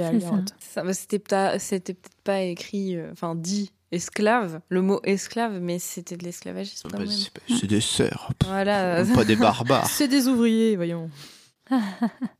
La vie associative, euh, à tout moment, vous avez des moments où vous avez dit, ouais, à un moment, il y en avait marre, mais est-ce que euh, votre, euh, le lore, au moment où vous en avez dit, ah, j'en ai un peu marre, j'en ai, j'ai vraiment plus envie d'écrire, j'ai plus d'idées, j'ai vraiment envie de souffler un peu, est-ce que euh, en, en 12 alors, ans, euh, J'ai faut- plus- j'ai plus d'idées, non. Des J'en ai marre, ouais. ouais, Ouais, ouais, bah, d'ailleurs, on on n'en sort pas beaucoup des civils par an parce que, bah, bon, il y a tout un Ah, d'un processus moment, processus 17, qui est super long et tout.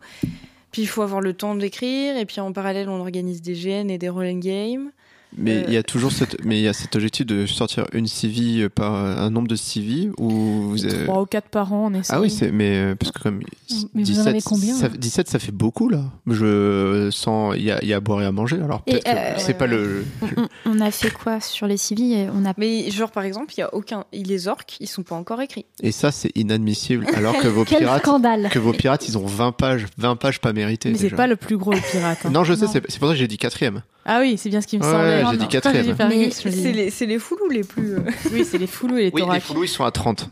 Les Voilà.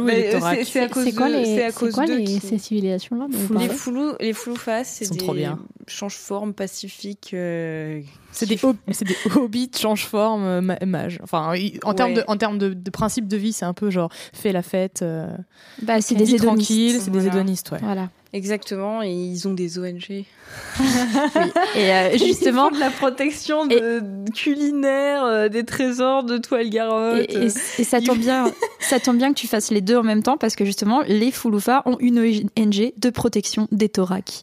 Donc des Et les, les ce sont, c'est un peuple qui vit sur une- un petit archipel. Ce sont des hommes chats. D'accord. Et euh, actuellement, euh, il y a une puissance plus conquérante qui s'est dit que l'archipel c'était vachement bien de l'annexer et que les hommes chats, franchement, s'ils pouvaient dégager, ce serait pas mal. Et, comme euh, nous, on aime le lore, et ben Mm. dans le dans le dernier GN, il y a justement la nation conquérante qui, qui fait partie du GN.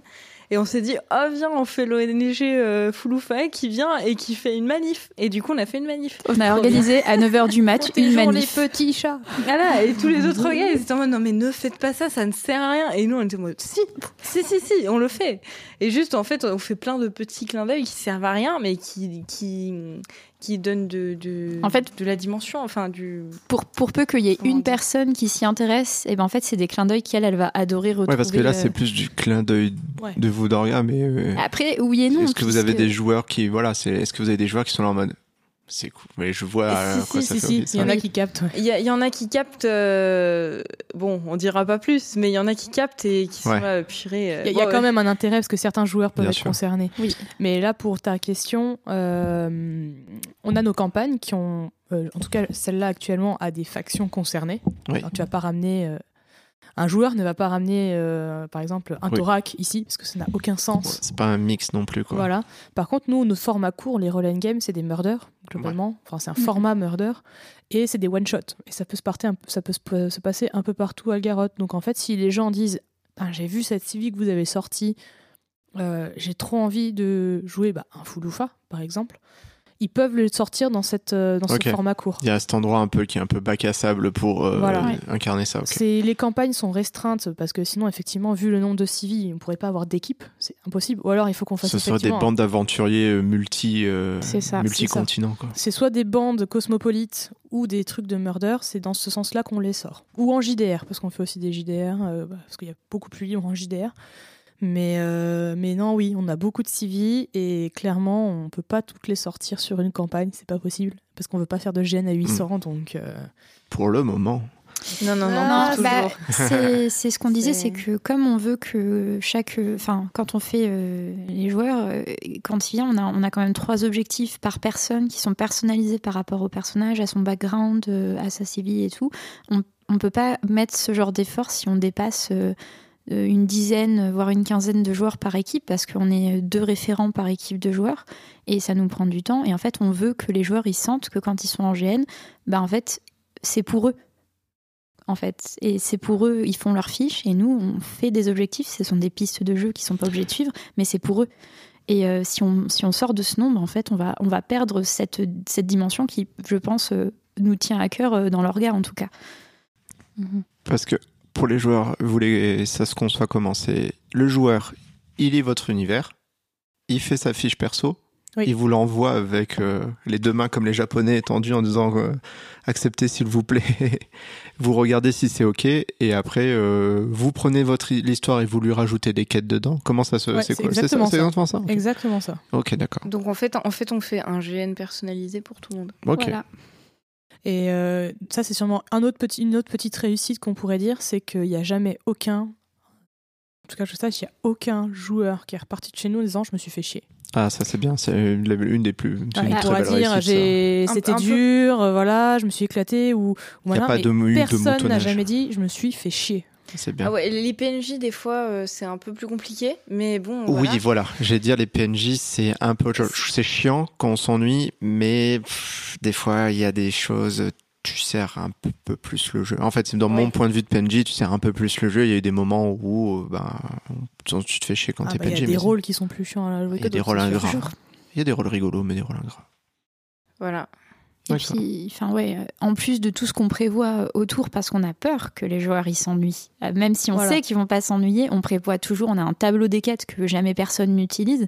Et en fait, à chaque fois, on se dit, mais en fait, la personne qui vient nous dire, je me suis ennuyée, bah, elle avait ses quêtes personnalisées à suivre. Ouais. Et en plus de ça, il y avait un tableau des quêtes. Et euh, souvent, on prévoit euh, quoi On prévoit 20 quêtes au moins de sur le tableau? Il y en avait 38 au début. Voilà, il y en avait 38. Et ils n'en ont pas fait une seule. Si, ils en ont fait une. Alors, ils en ont fait une sur les 38. Donc, Et, euh, et, question, est-ce que ces quêtes-là, elles sont réutilisées? Je veux dire, ils en ont fait une sur les 38, c'est-à-dire qu'il y en a peut-être 37 disponibles, ou vous êtes... euh, non, on les refait? Il y en a qui sont Ils réutilisables. sont réutilisables, ouais. Ça dépend lesquels. Mais il y en a beaucoup qui ne le sont pas. Ouais. Mais euh, par contre, effectivement, La Parce que- petite larme à Ah, l'œil. tu sais. ouais, ouais. En fait, le truc, c'est que des fois, on dit des objectifs aux joueurs, ou alors euh, on leur glisse une petite info. Ouais. Ils l'apprennent, ils l'apprennent pas. Ouais. Mais des fois, euh, dans un panneau de quête ou dans un mini article de journal, ils auront la réponse à leur truc et, et c'est comme ça qu'ils vont pouvoir avancer dans leur quête perso. Mais il faut Mm. qu'ils poncent partout. C'est en fait c'est des c'est caché. C'est tout, demandent tout à des caché, gens quoi. qui l'ont pensé. Est-ce que tu as entendu parler de ça enfin, Mais c'est vrai que euh, maintenant, on a même mis, on a développé notre, notre note d'intention. Euh, Il y a plus beaucoup de GN, enfin ça dépend beaucoup des GN qui font écrire les fiches par les persos, enfin par les joueurs, je veux Ouais. dire. Maintenant, c'est beaucoup du préécrit. Ouais.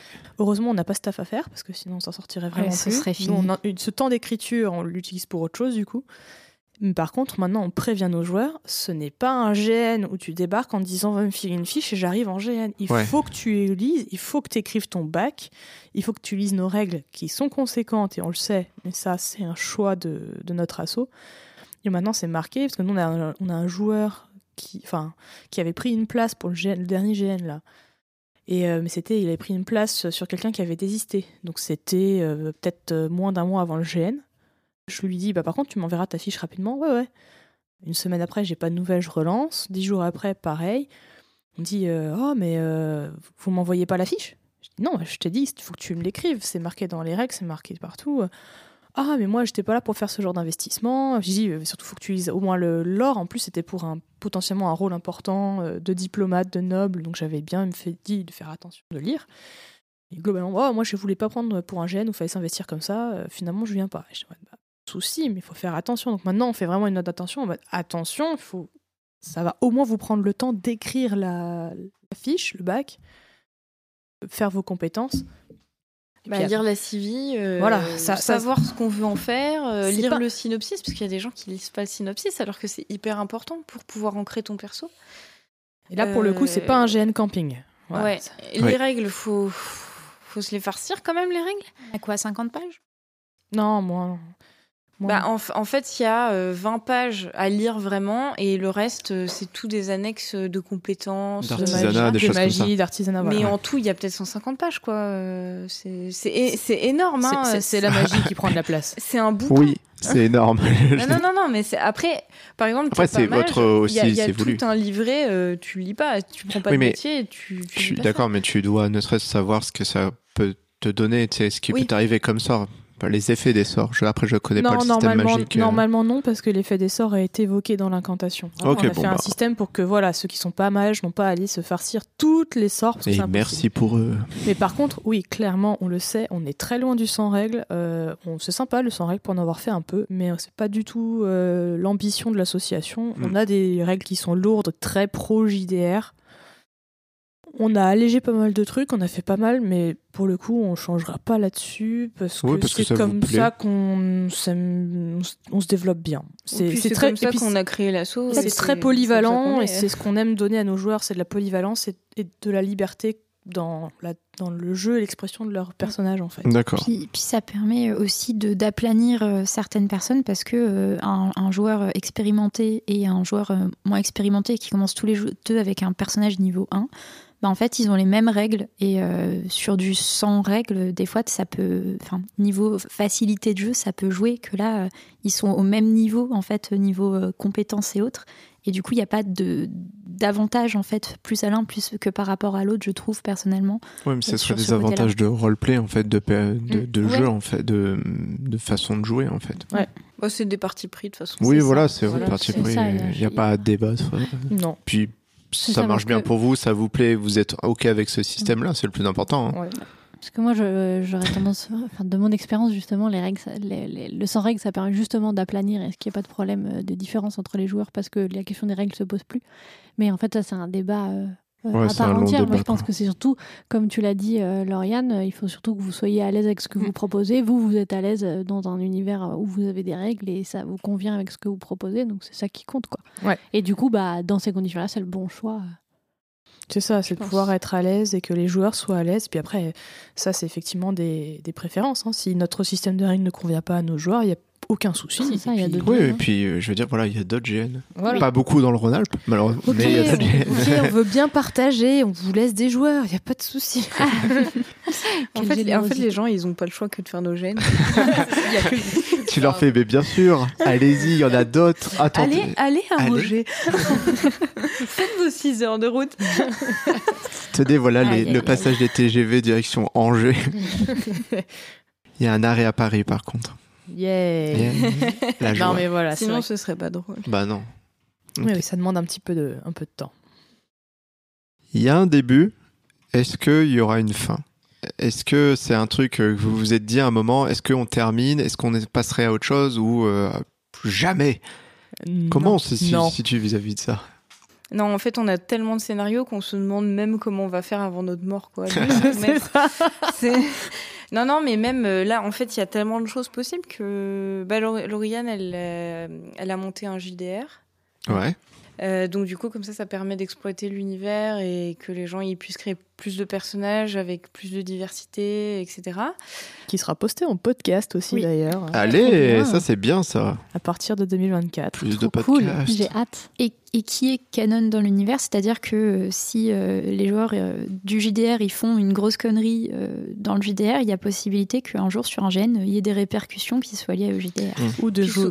Et puis dans le journal aussi, hein. Ouais. on, on le, on le met. Oh, euh, telle équipe d'aventuriers a fait ça. D'accord. Euh, ou alors euh, tel machin a été assassiné. Enfin, Ouais, vous faites en fait, multi, des- vous faites Ouais. multi-support quoi. Oui, oui, oui, oui. Du, du coup, les, les- en fait, il y, a des- il y a des clins d'œil en GN Ouais. de trucs qui se sont passés en roll and game, qui se sont passés euh, il y a 5 ans, des trucs. euh, Vous avez tout fait à l'envers pour moi. Parce que clairement, généralement, c'est ce que tu, tu fais un JDR et du JDR, tu le fais en GN. Ah, vous, je à disais, je ne non, mais Non. en vrai, non, mais je trouve ça drôle de comparer à ce que tu vois d'habitude. Généralement, tu fais des GN de Donjons Dragons, Ouais, je tatata. tu. Tu sais, tu viens d'un univers. Eux, déjà, ils étaient en mode. Le GN, on sait pas ce que c'est, mais on va en faire un. Maintenant, on a un univers génial. Oh, bah, et si on en faisait un jeu de rôle? Ok, on a notre phrase d'accroche. Ils ont tout compris, tu sais. Excellent. Non, mais c'est un peu, c'est vrai que c'est un peu ça. Mais c'est- c'est- je trouve ça vraiment cool parce que ça, ça change de ce qu'on a l'habitude de voir euh, et tout. Et c'est chouette. Et puis là, on a, on a plusieurs personnes qui sont un peu en mode Ok, l'univers il est super cool, cool mais on pourra jamais tout faire. Donc, et si on faisait des nouvelles? Et si on écrivait un roman? Et si. Voilà, donc ça va devenir. Enfin, là, on a déposé les droits d'auteur déjà. Oui. Allez, Oui, oui, sans se contraire. non, mais c'est ça, c'est complètement ça. Ok, Oui, mais tu c'est m'as cool. convaincu. En vrai, c'est cool parce que euh, c'est- déjà, c'est que c'est un univers riche, quoi. Et ça. euh, Ah bah, c'est Ouais, ça. c'est chouette. C'est vrai que dit comme ça, on fait les choses un peu à Mais l'envers. alors, mais ça c'est- va marcher comment? Parce que vous êtes plusieurs à écrire dessus. Comment vous. Parce que vous allez. alors, vous allez créer, on va dire. euh, vous avez déposé le, le nom. C'est ce que disait euh, Lorraine, les droits d'auteur ont Les été déposés cette année à l'association. à l'association. Ok, d'accord. L'association est une personne juridique, donc Ouais. les, les- les droits appartiennent à l'association. Et euh, bon, ça exactement, ça pas encore, euh, on n'a pas fait le détail, mais globalement, si quelqu'un écrit une nouvelle, les droits sont à l'association. très bien. Donc euh, ça veut dire qu'il y aura sûrement une rétribution à l'association, ou que c'est l'association qui touchera le. Ouais, le- non, mais c'était juste savoir comment tu fais, parce que vu qu'il y a beaucoup de gens qui écrivent, euh, qui font épanouir cet univers, comment tu centralises ça sans créer peut-être un jour des peut-être des problèmes ou des trucs comme ça, parce que Bah, ça, on Bah, a- Pour le moment, on n'a pas. Enfin, on a, on a tous plein d'idées. Euh, pour le moment, il n'y a pas de choses. euh, quand je parlais de nouvelles et de romans, c'est parce qu'il y a beaucoup de gens qui y pensent, euh, qui écrivent peut-être un peu dans leur coin, mais pour le moment, il n'y a rien de concret. ouais, concret. vraiment. ouais. Mais je pense que ce qui se fera, c'est- juste que euh, on validera en, en mode lore, voir si c'est cohérent avec l'univers. Et puis voilà. Mais en fait, si on a déposé les droits d'auteur, c'est surtout parce que notre monde, il commence à être quand même assez dense. Et c'est pour le si- protéger. Si, si- exactement. Si quelqu'un se dit, euh, oh ouais, moi j'aime trop, je vais inventer un truc, il pose, euh, il pose euh, son roman Ouais, euh, en maison d'édition. Nous, on n'a pas protégé notre truc. Et ben. euh, c'est fini. On ben, est- notre monde, il, il nous, il nous appartient plus. Il nous Ouais. appartient plus.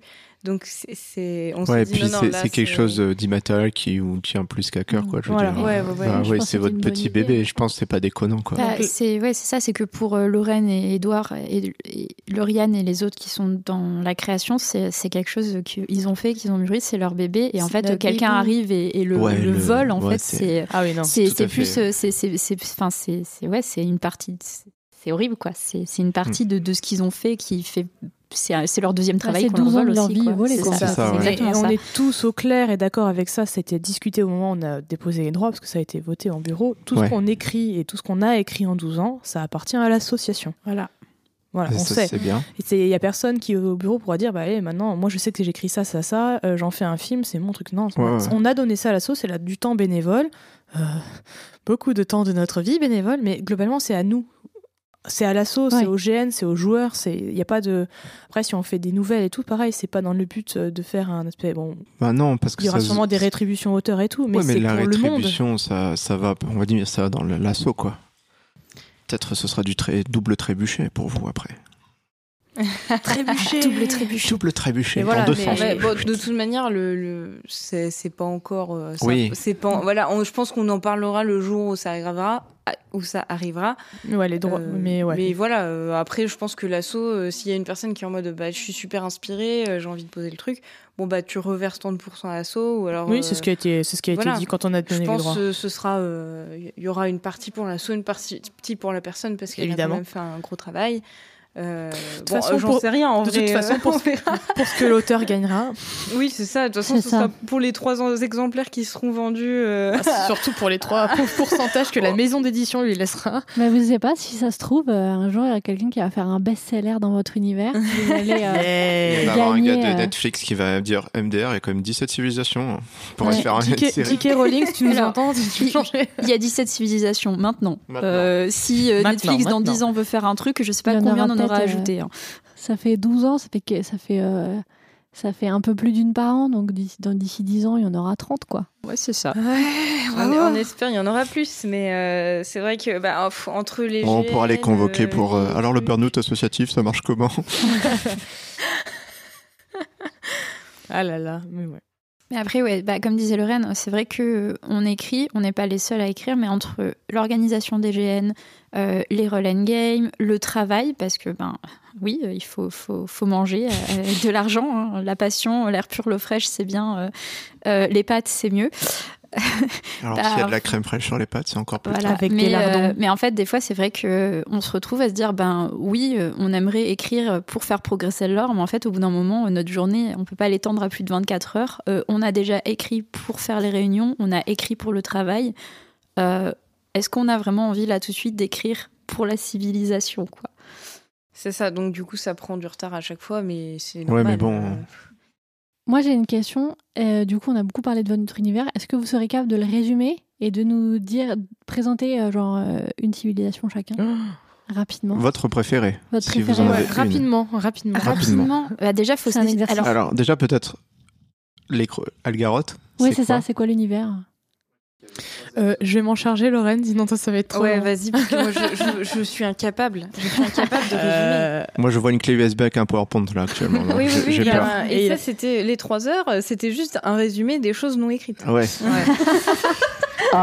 ouais, ouais, ouais. Euh, C'est-à-dire que ça c'était pour ceux qui avaient l'habitude de l'univers. C'était les habitués. Oui, C'est un peu non, ça, les ouais. autres, ils pouvaient pas trop suivre. C'était compliqué. Non, non, non. Et même ceux qui connaissaient avaient mal à la tête à la fin. Mais c'était nécessaire. Oui, il y en a quelques-uns qui sont endormis. Euh, Algaroth, Algaroth, eh ben, monde original euh, médiéval fantastique. euh, du coup, euh, comme tu as dit, plusieurs continents. Donc non, les terres glacées ne sont pas un continent. ça C'est fait bon à savoir. Ça fait partie de Xetalis.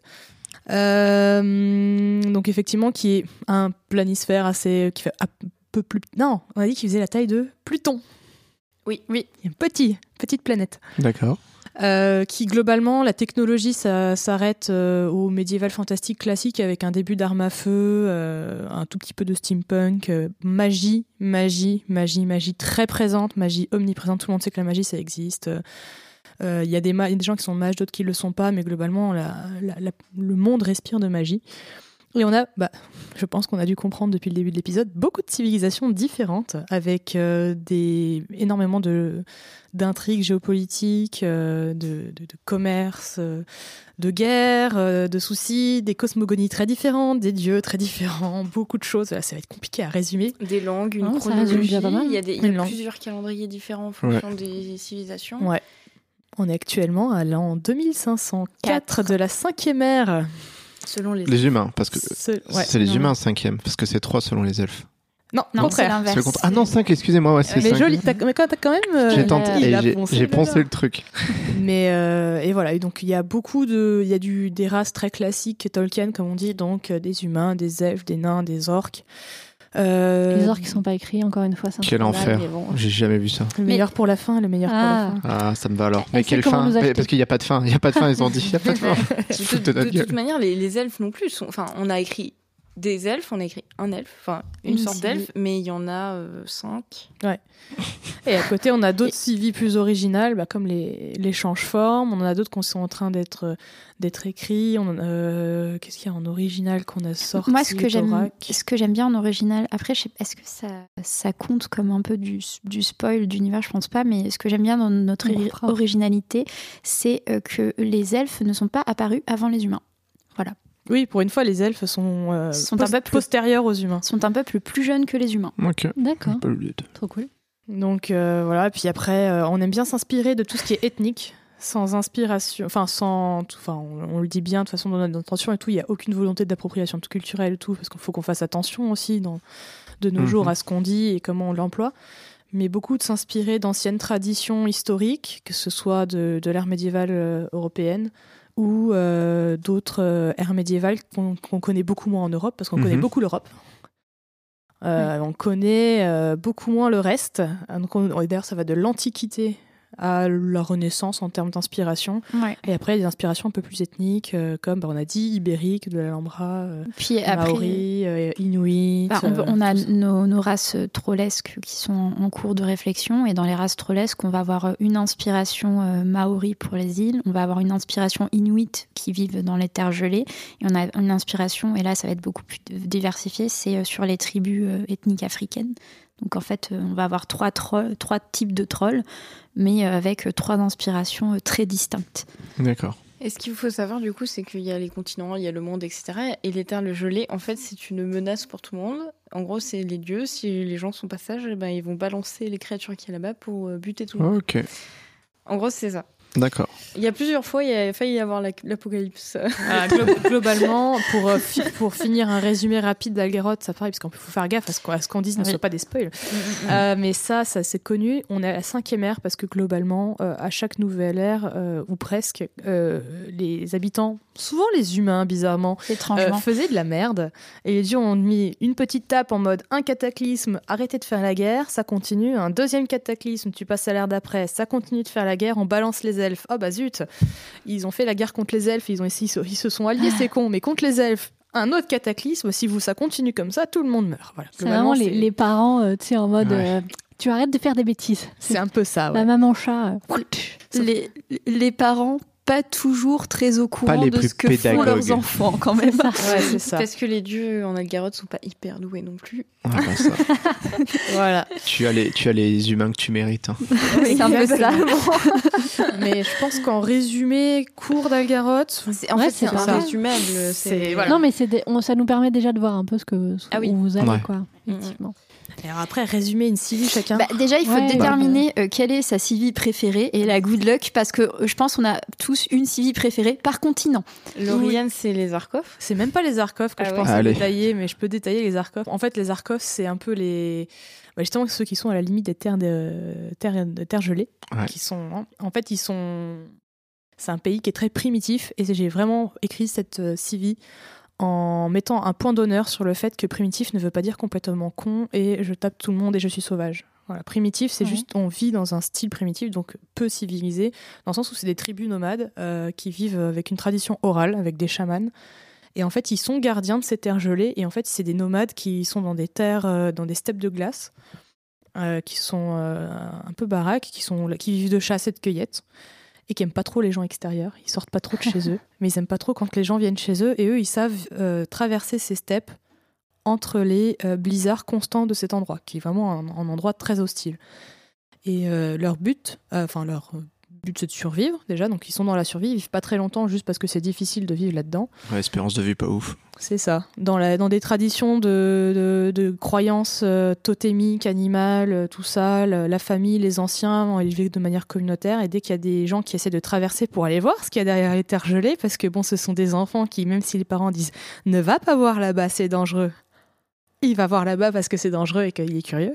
Et les Zarkov les arrêtent en disant retourne d'où tu viens étranger. Il continue, il dit retourne d'où tu viens étranger ou tu te prends euh, ma hache dans la figure.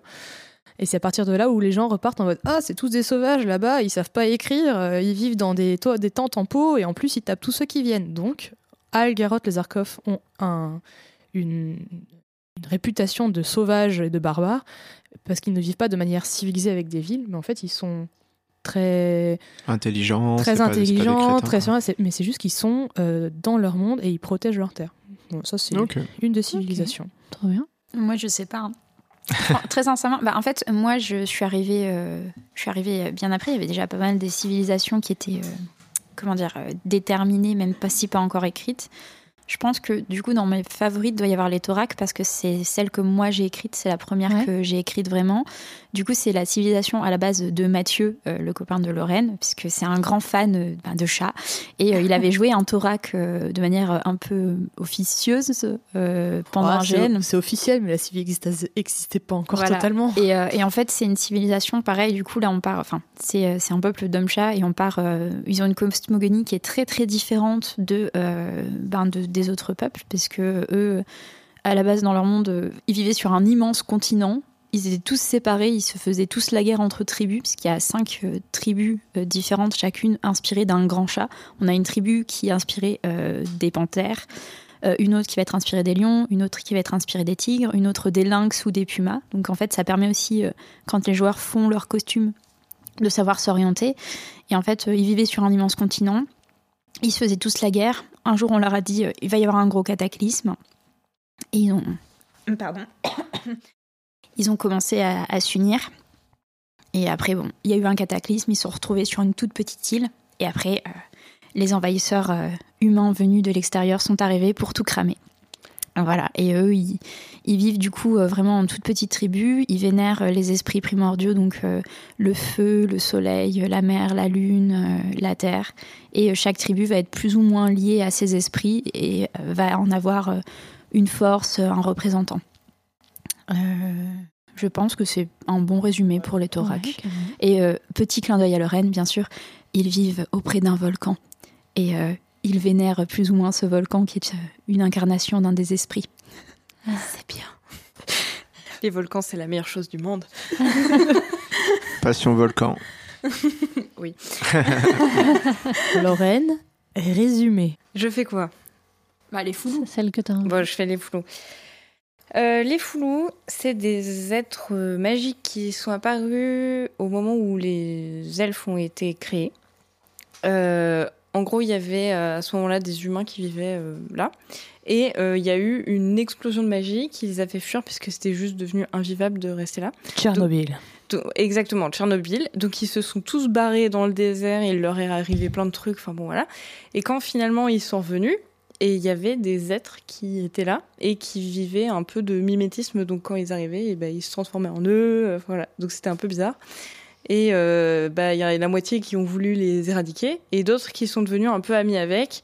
Parce que d'ailleurs, ils étaient. Bon, c'est compliqué. hein. Résumé. Oui, oui, oui, oui, mais c'est compliqué. Bref, c'est des êtres magiques qui ont dû euh, construire un mur euh, pour se protéger des humains qui voulaient les buter. Et euh, maintenant, ils vivent, ils, ils se transforment, ils, ils sont change forme, donc voilà. Je suis très très nulle en résumé, c'est terrible. Euh, ah non non, mais moi je sais pas Vous voyez hein. pourquoi les réunions sont très longues C'est- C'est terrible, c'est terrible. Et euh, eux, du coup, c'est des êtres pacifiques qui changent de forme. On en a parlé tout à l'heure un Ouais. petit peu. Euh, ils ont un gouvernement. C'est euh, une blague. c'est une blague, le gouvernement. En gros, euh, il y a euh, sept personnes qui gèrent le pays, mais c'est des personnes élues à la majorité par tout le monde, mais ils sont pas forcément placés là en le voulant.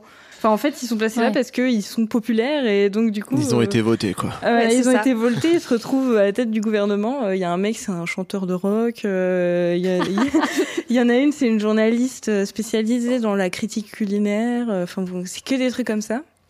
Mais ça se passe bien parce que tout le monde est, est pacifique. en gros, il y a une ville au nord euh, qui est la capitale euh, économique, grosso modo, et au sud, c'est la capitale euh, militaire. Attention, accrochez-vous, ce sont le nom complet c'est Fouloufa, la première ville c'est Foulou et la deuxième c'est Fa. Oh waouh. Ouais. On avait 15 ans.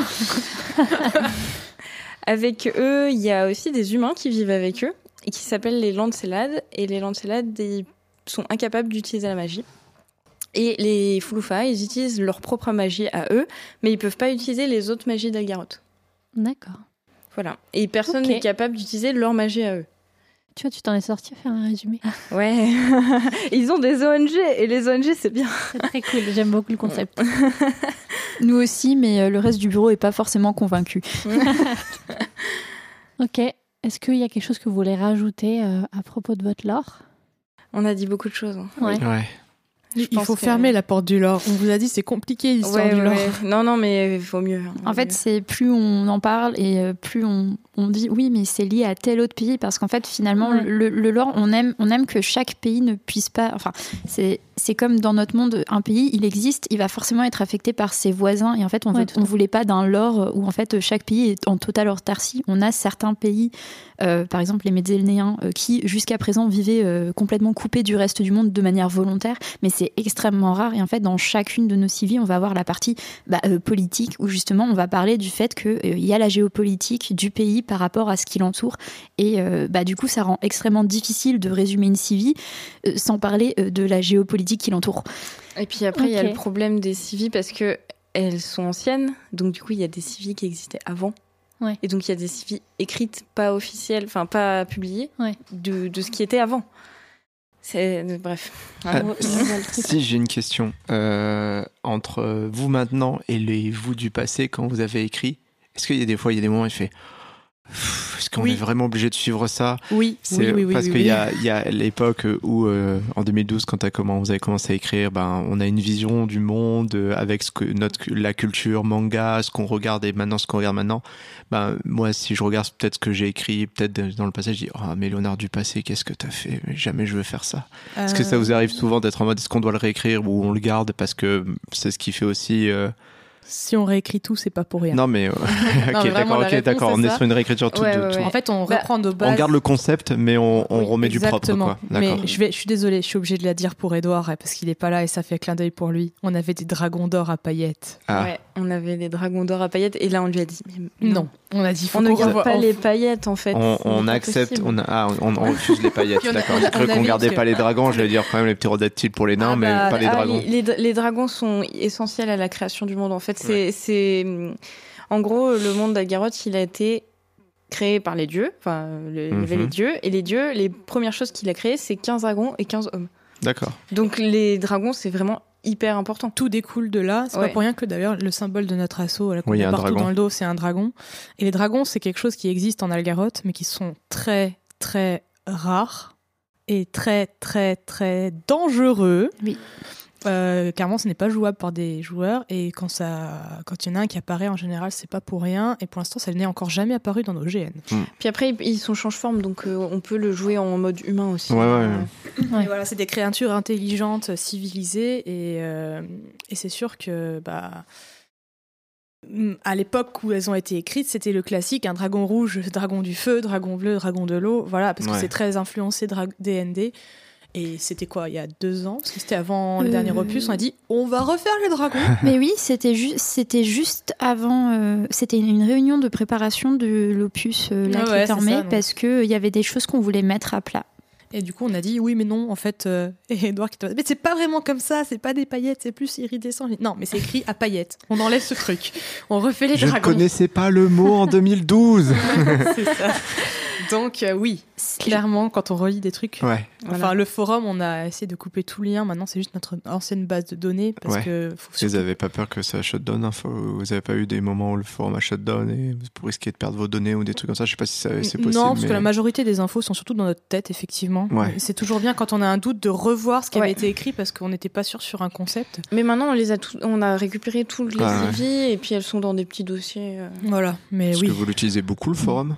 Non. De temps en temps. Enfin, moi, je pour vérifier. Hein, l'utilisez pour les archives, mais maintenant oui. plus Bah, oui. personne. Bah, non, en fait, les gens n'y vont plus. Bah, Non, le souci, c'est justement ça. C'est qu'en fait, des fois, on a des joueurs qui débarquent avec des infos qui datent du forum et on est là, mais comment tu les as trouvées Parce que déjà, c'est plus ça. Et ensuite, on a tout fait pour que, à part les membres du bureau et ceux qui le connaissaient, euh, on efface plus ou moins sa présence. Quoi. Mais oui, du coup, on réécrit beaucoup. Ouais. Ok. Je pense qu'on peut conclure. Oui. Euh, où est-ce qu'on peut vous retrouver du coup euh, en ligne et sur vos prochains événements? On vient de changer de site internet. On a un droit de domaine, un nom de domaine maintenant. Oui. Euh, bah, on a un Facebook et un Ouais. Instagram. Euh, donc euh, le On a un Facebook. site internet. On a un Oui. site internet Un très bon site internet. Le, le Facebook, c'est les chroniques d'Algarotte, tout simplement. Ouais. Instagram, C'est LCDA. On mettra tout ça On- en description, voilà, vous ça sera inquiétez bien. pas. On a un Instagram où on communique surtout euh, sur l'actualité et tout ça.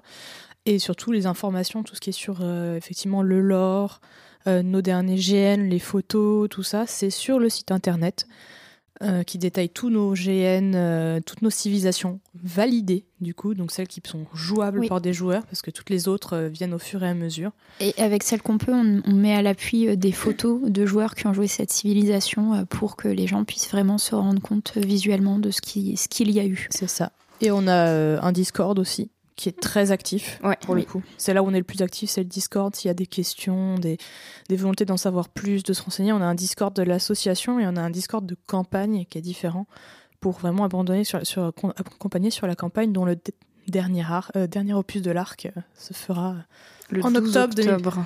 ouais, 12-13 2024. octobre. Nous avons d'ailleurs un magnifique trailer qui a été sorti euh, sur euh, notre YouTube. Pour Yep. mettre un Et peu si vous êtes trop impatient, vous ne pouvez pas attendre le 12 octobre. Nous avons une roll, game- roll and game de prévu le euh, 16 décembre.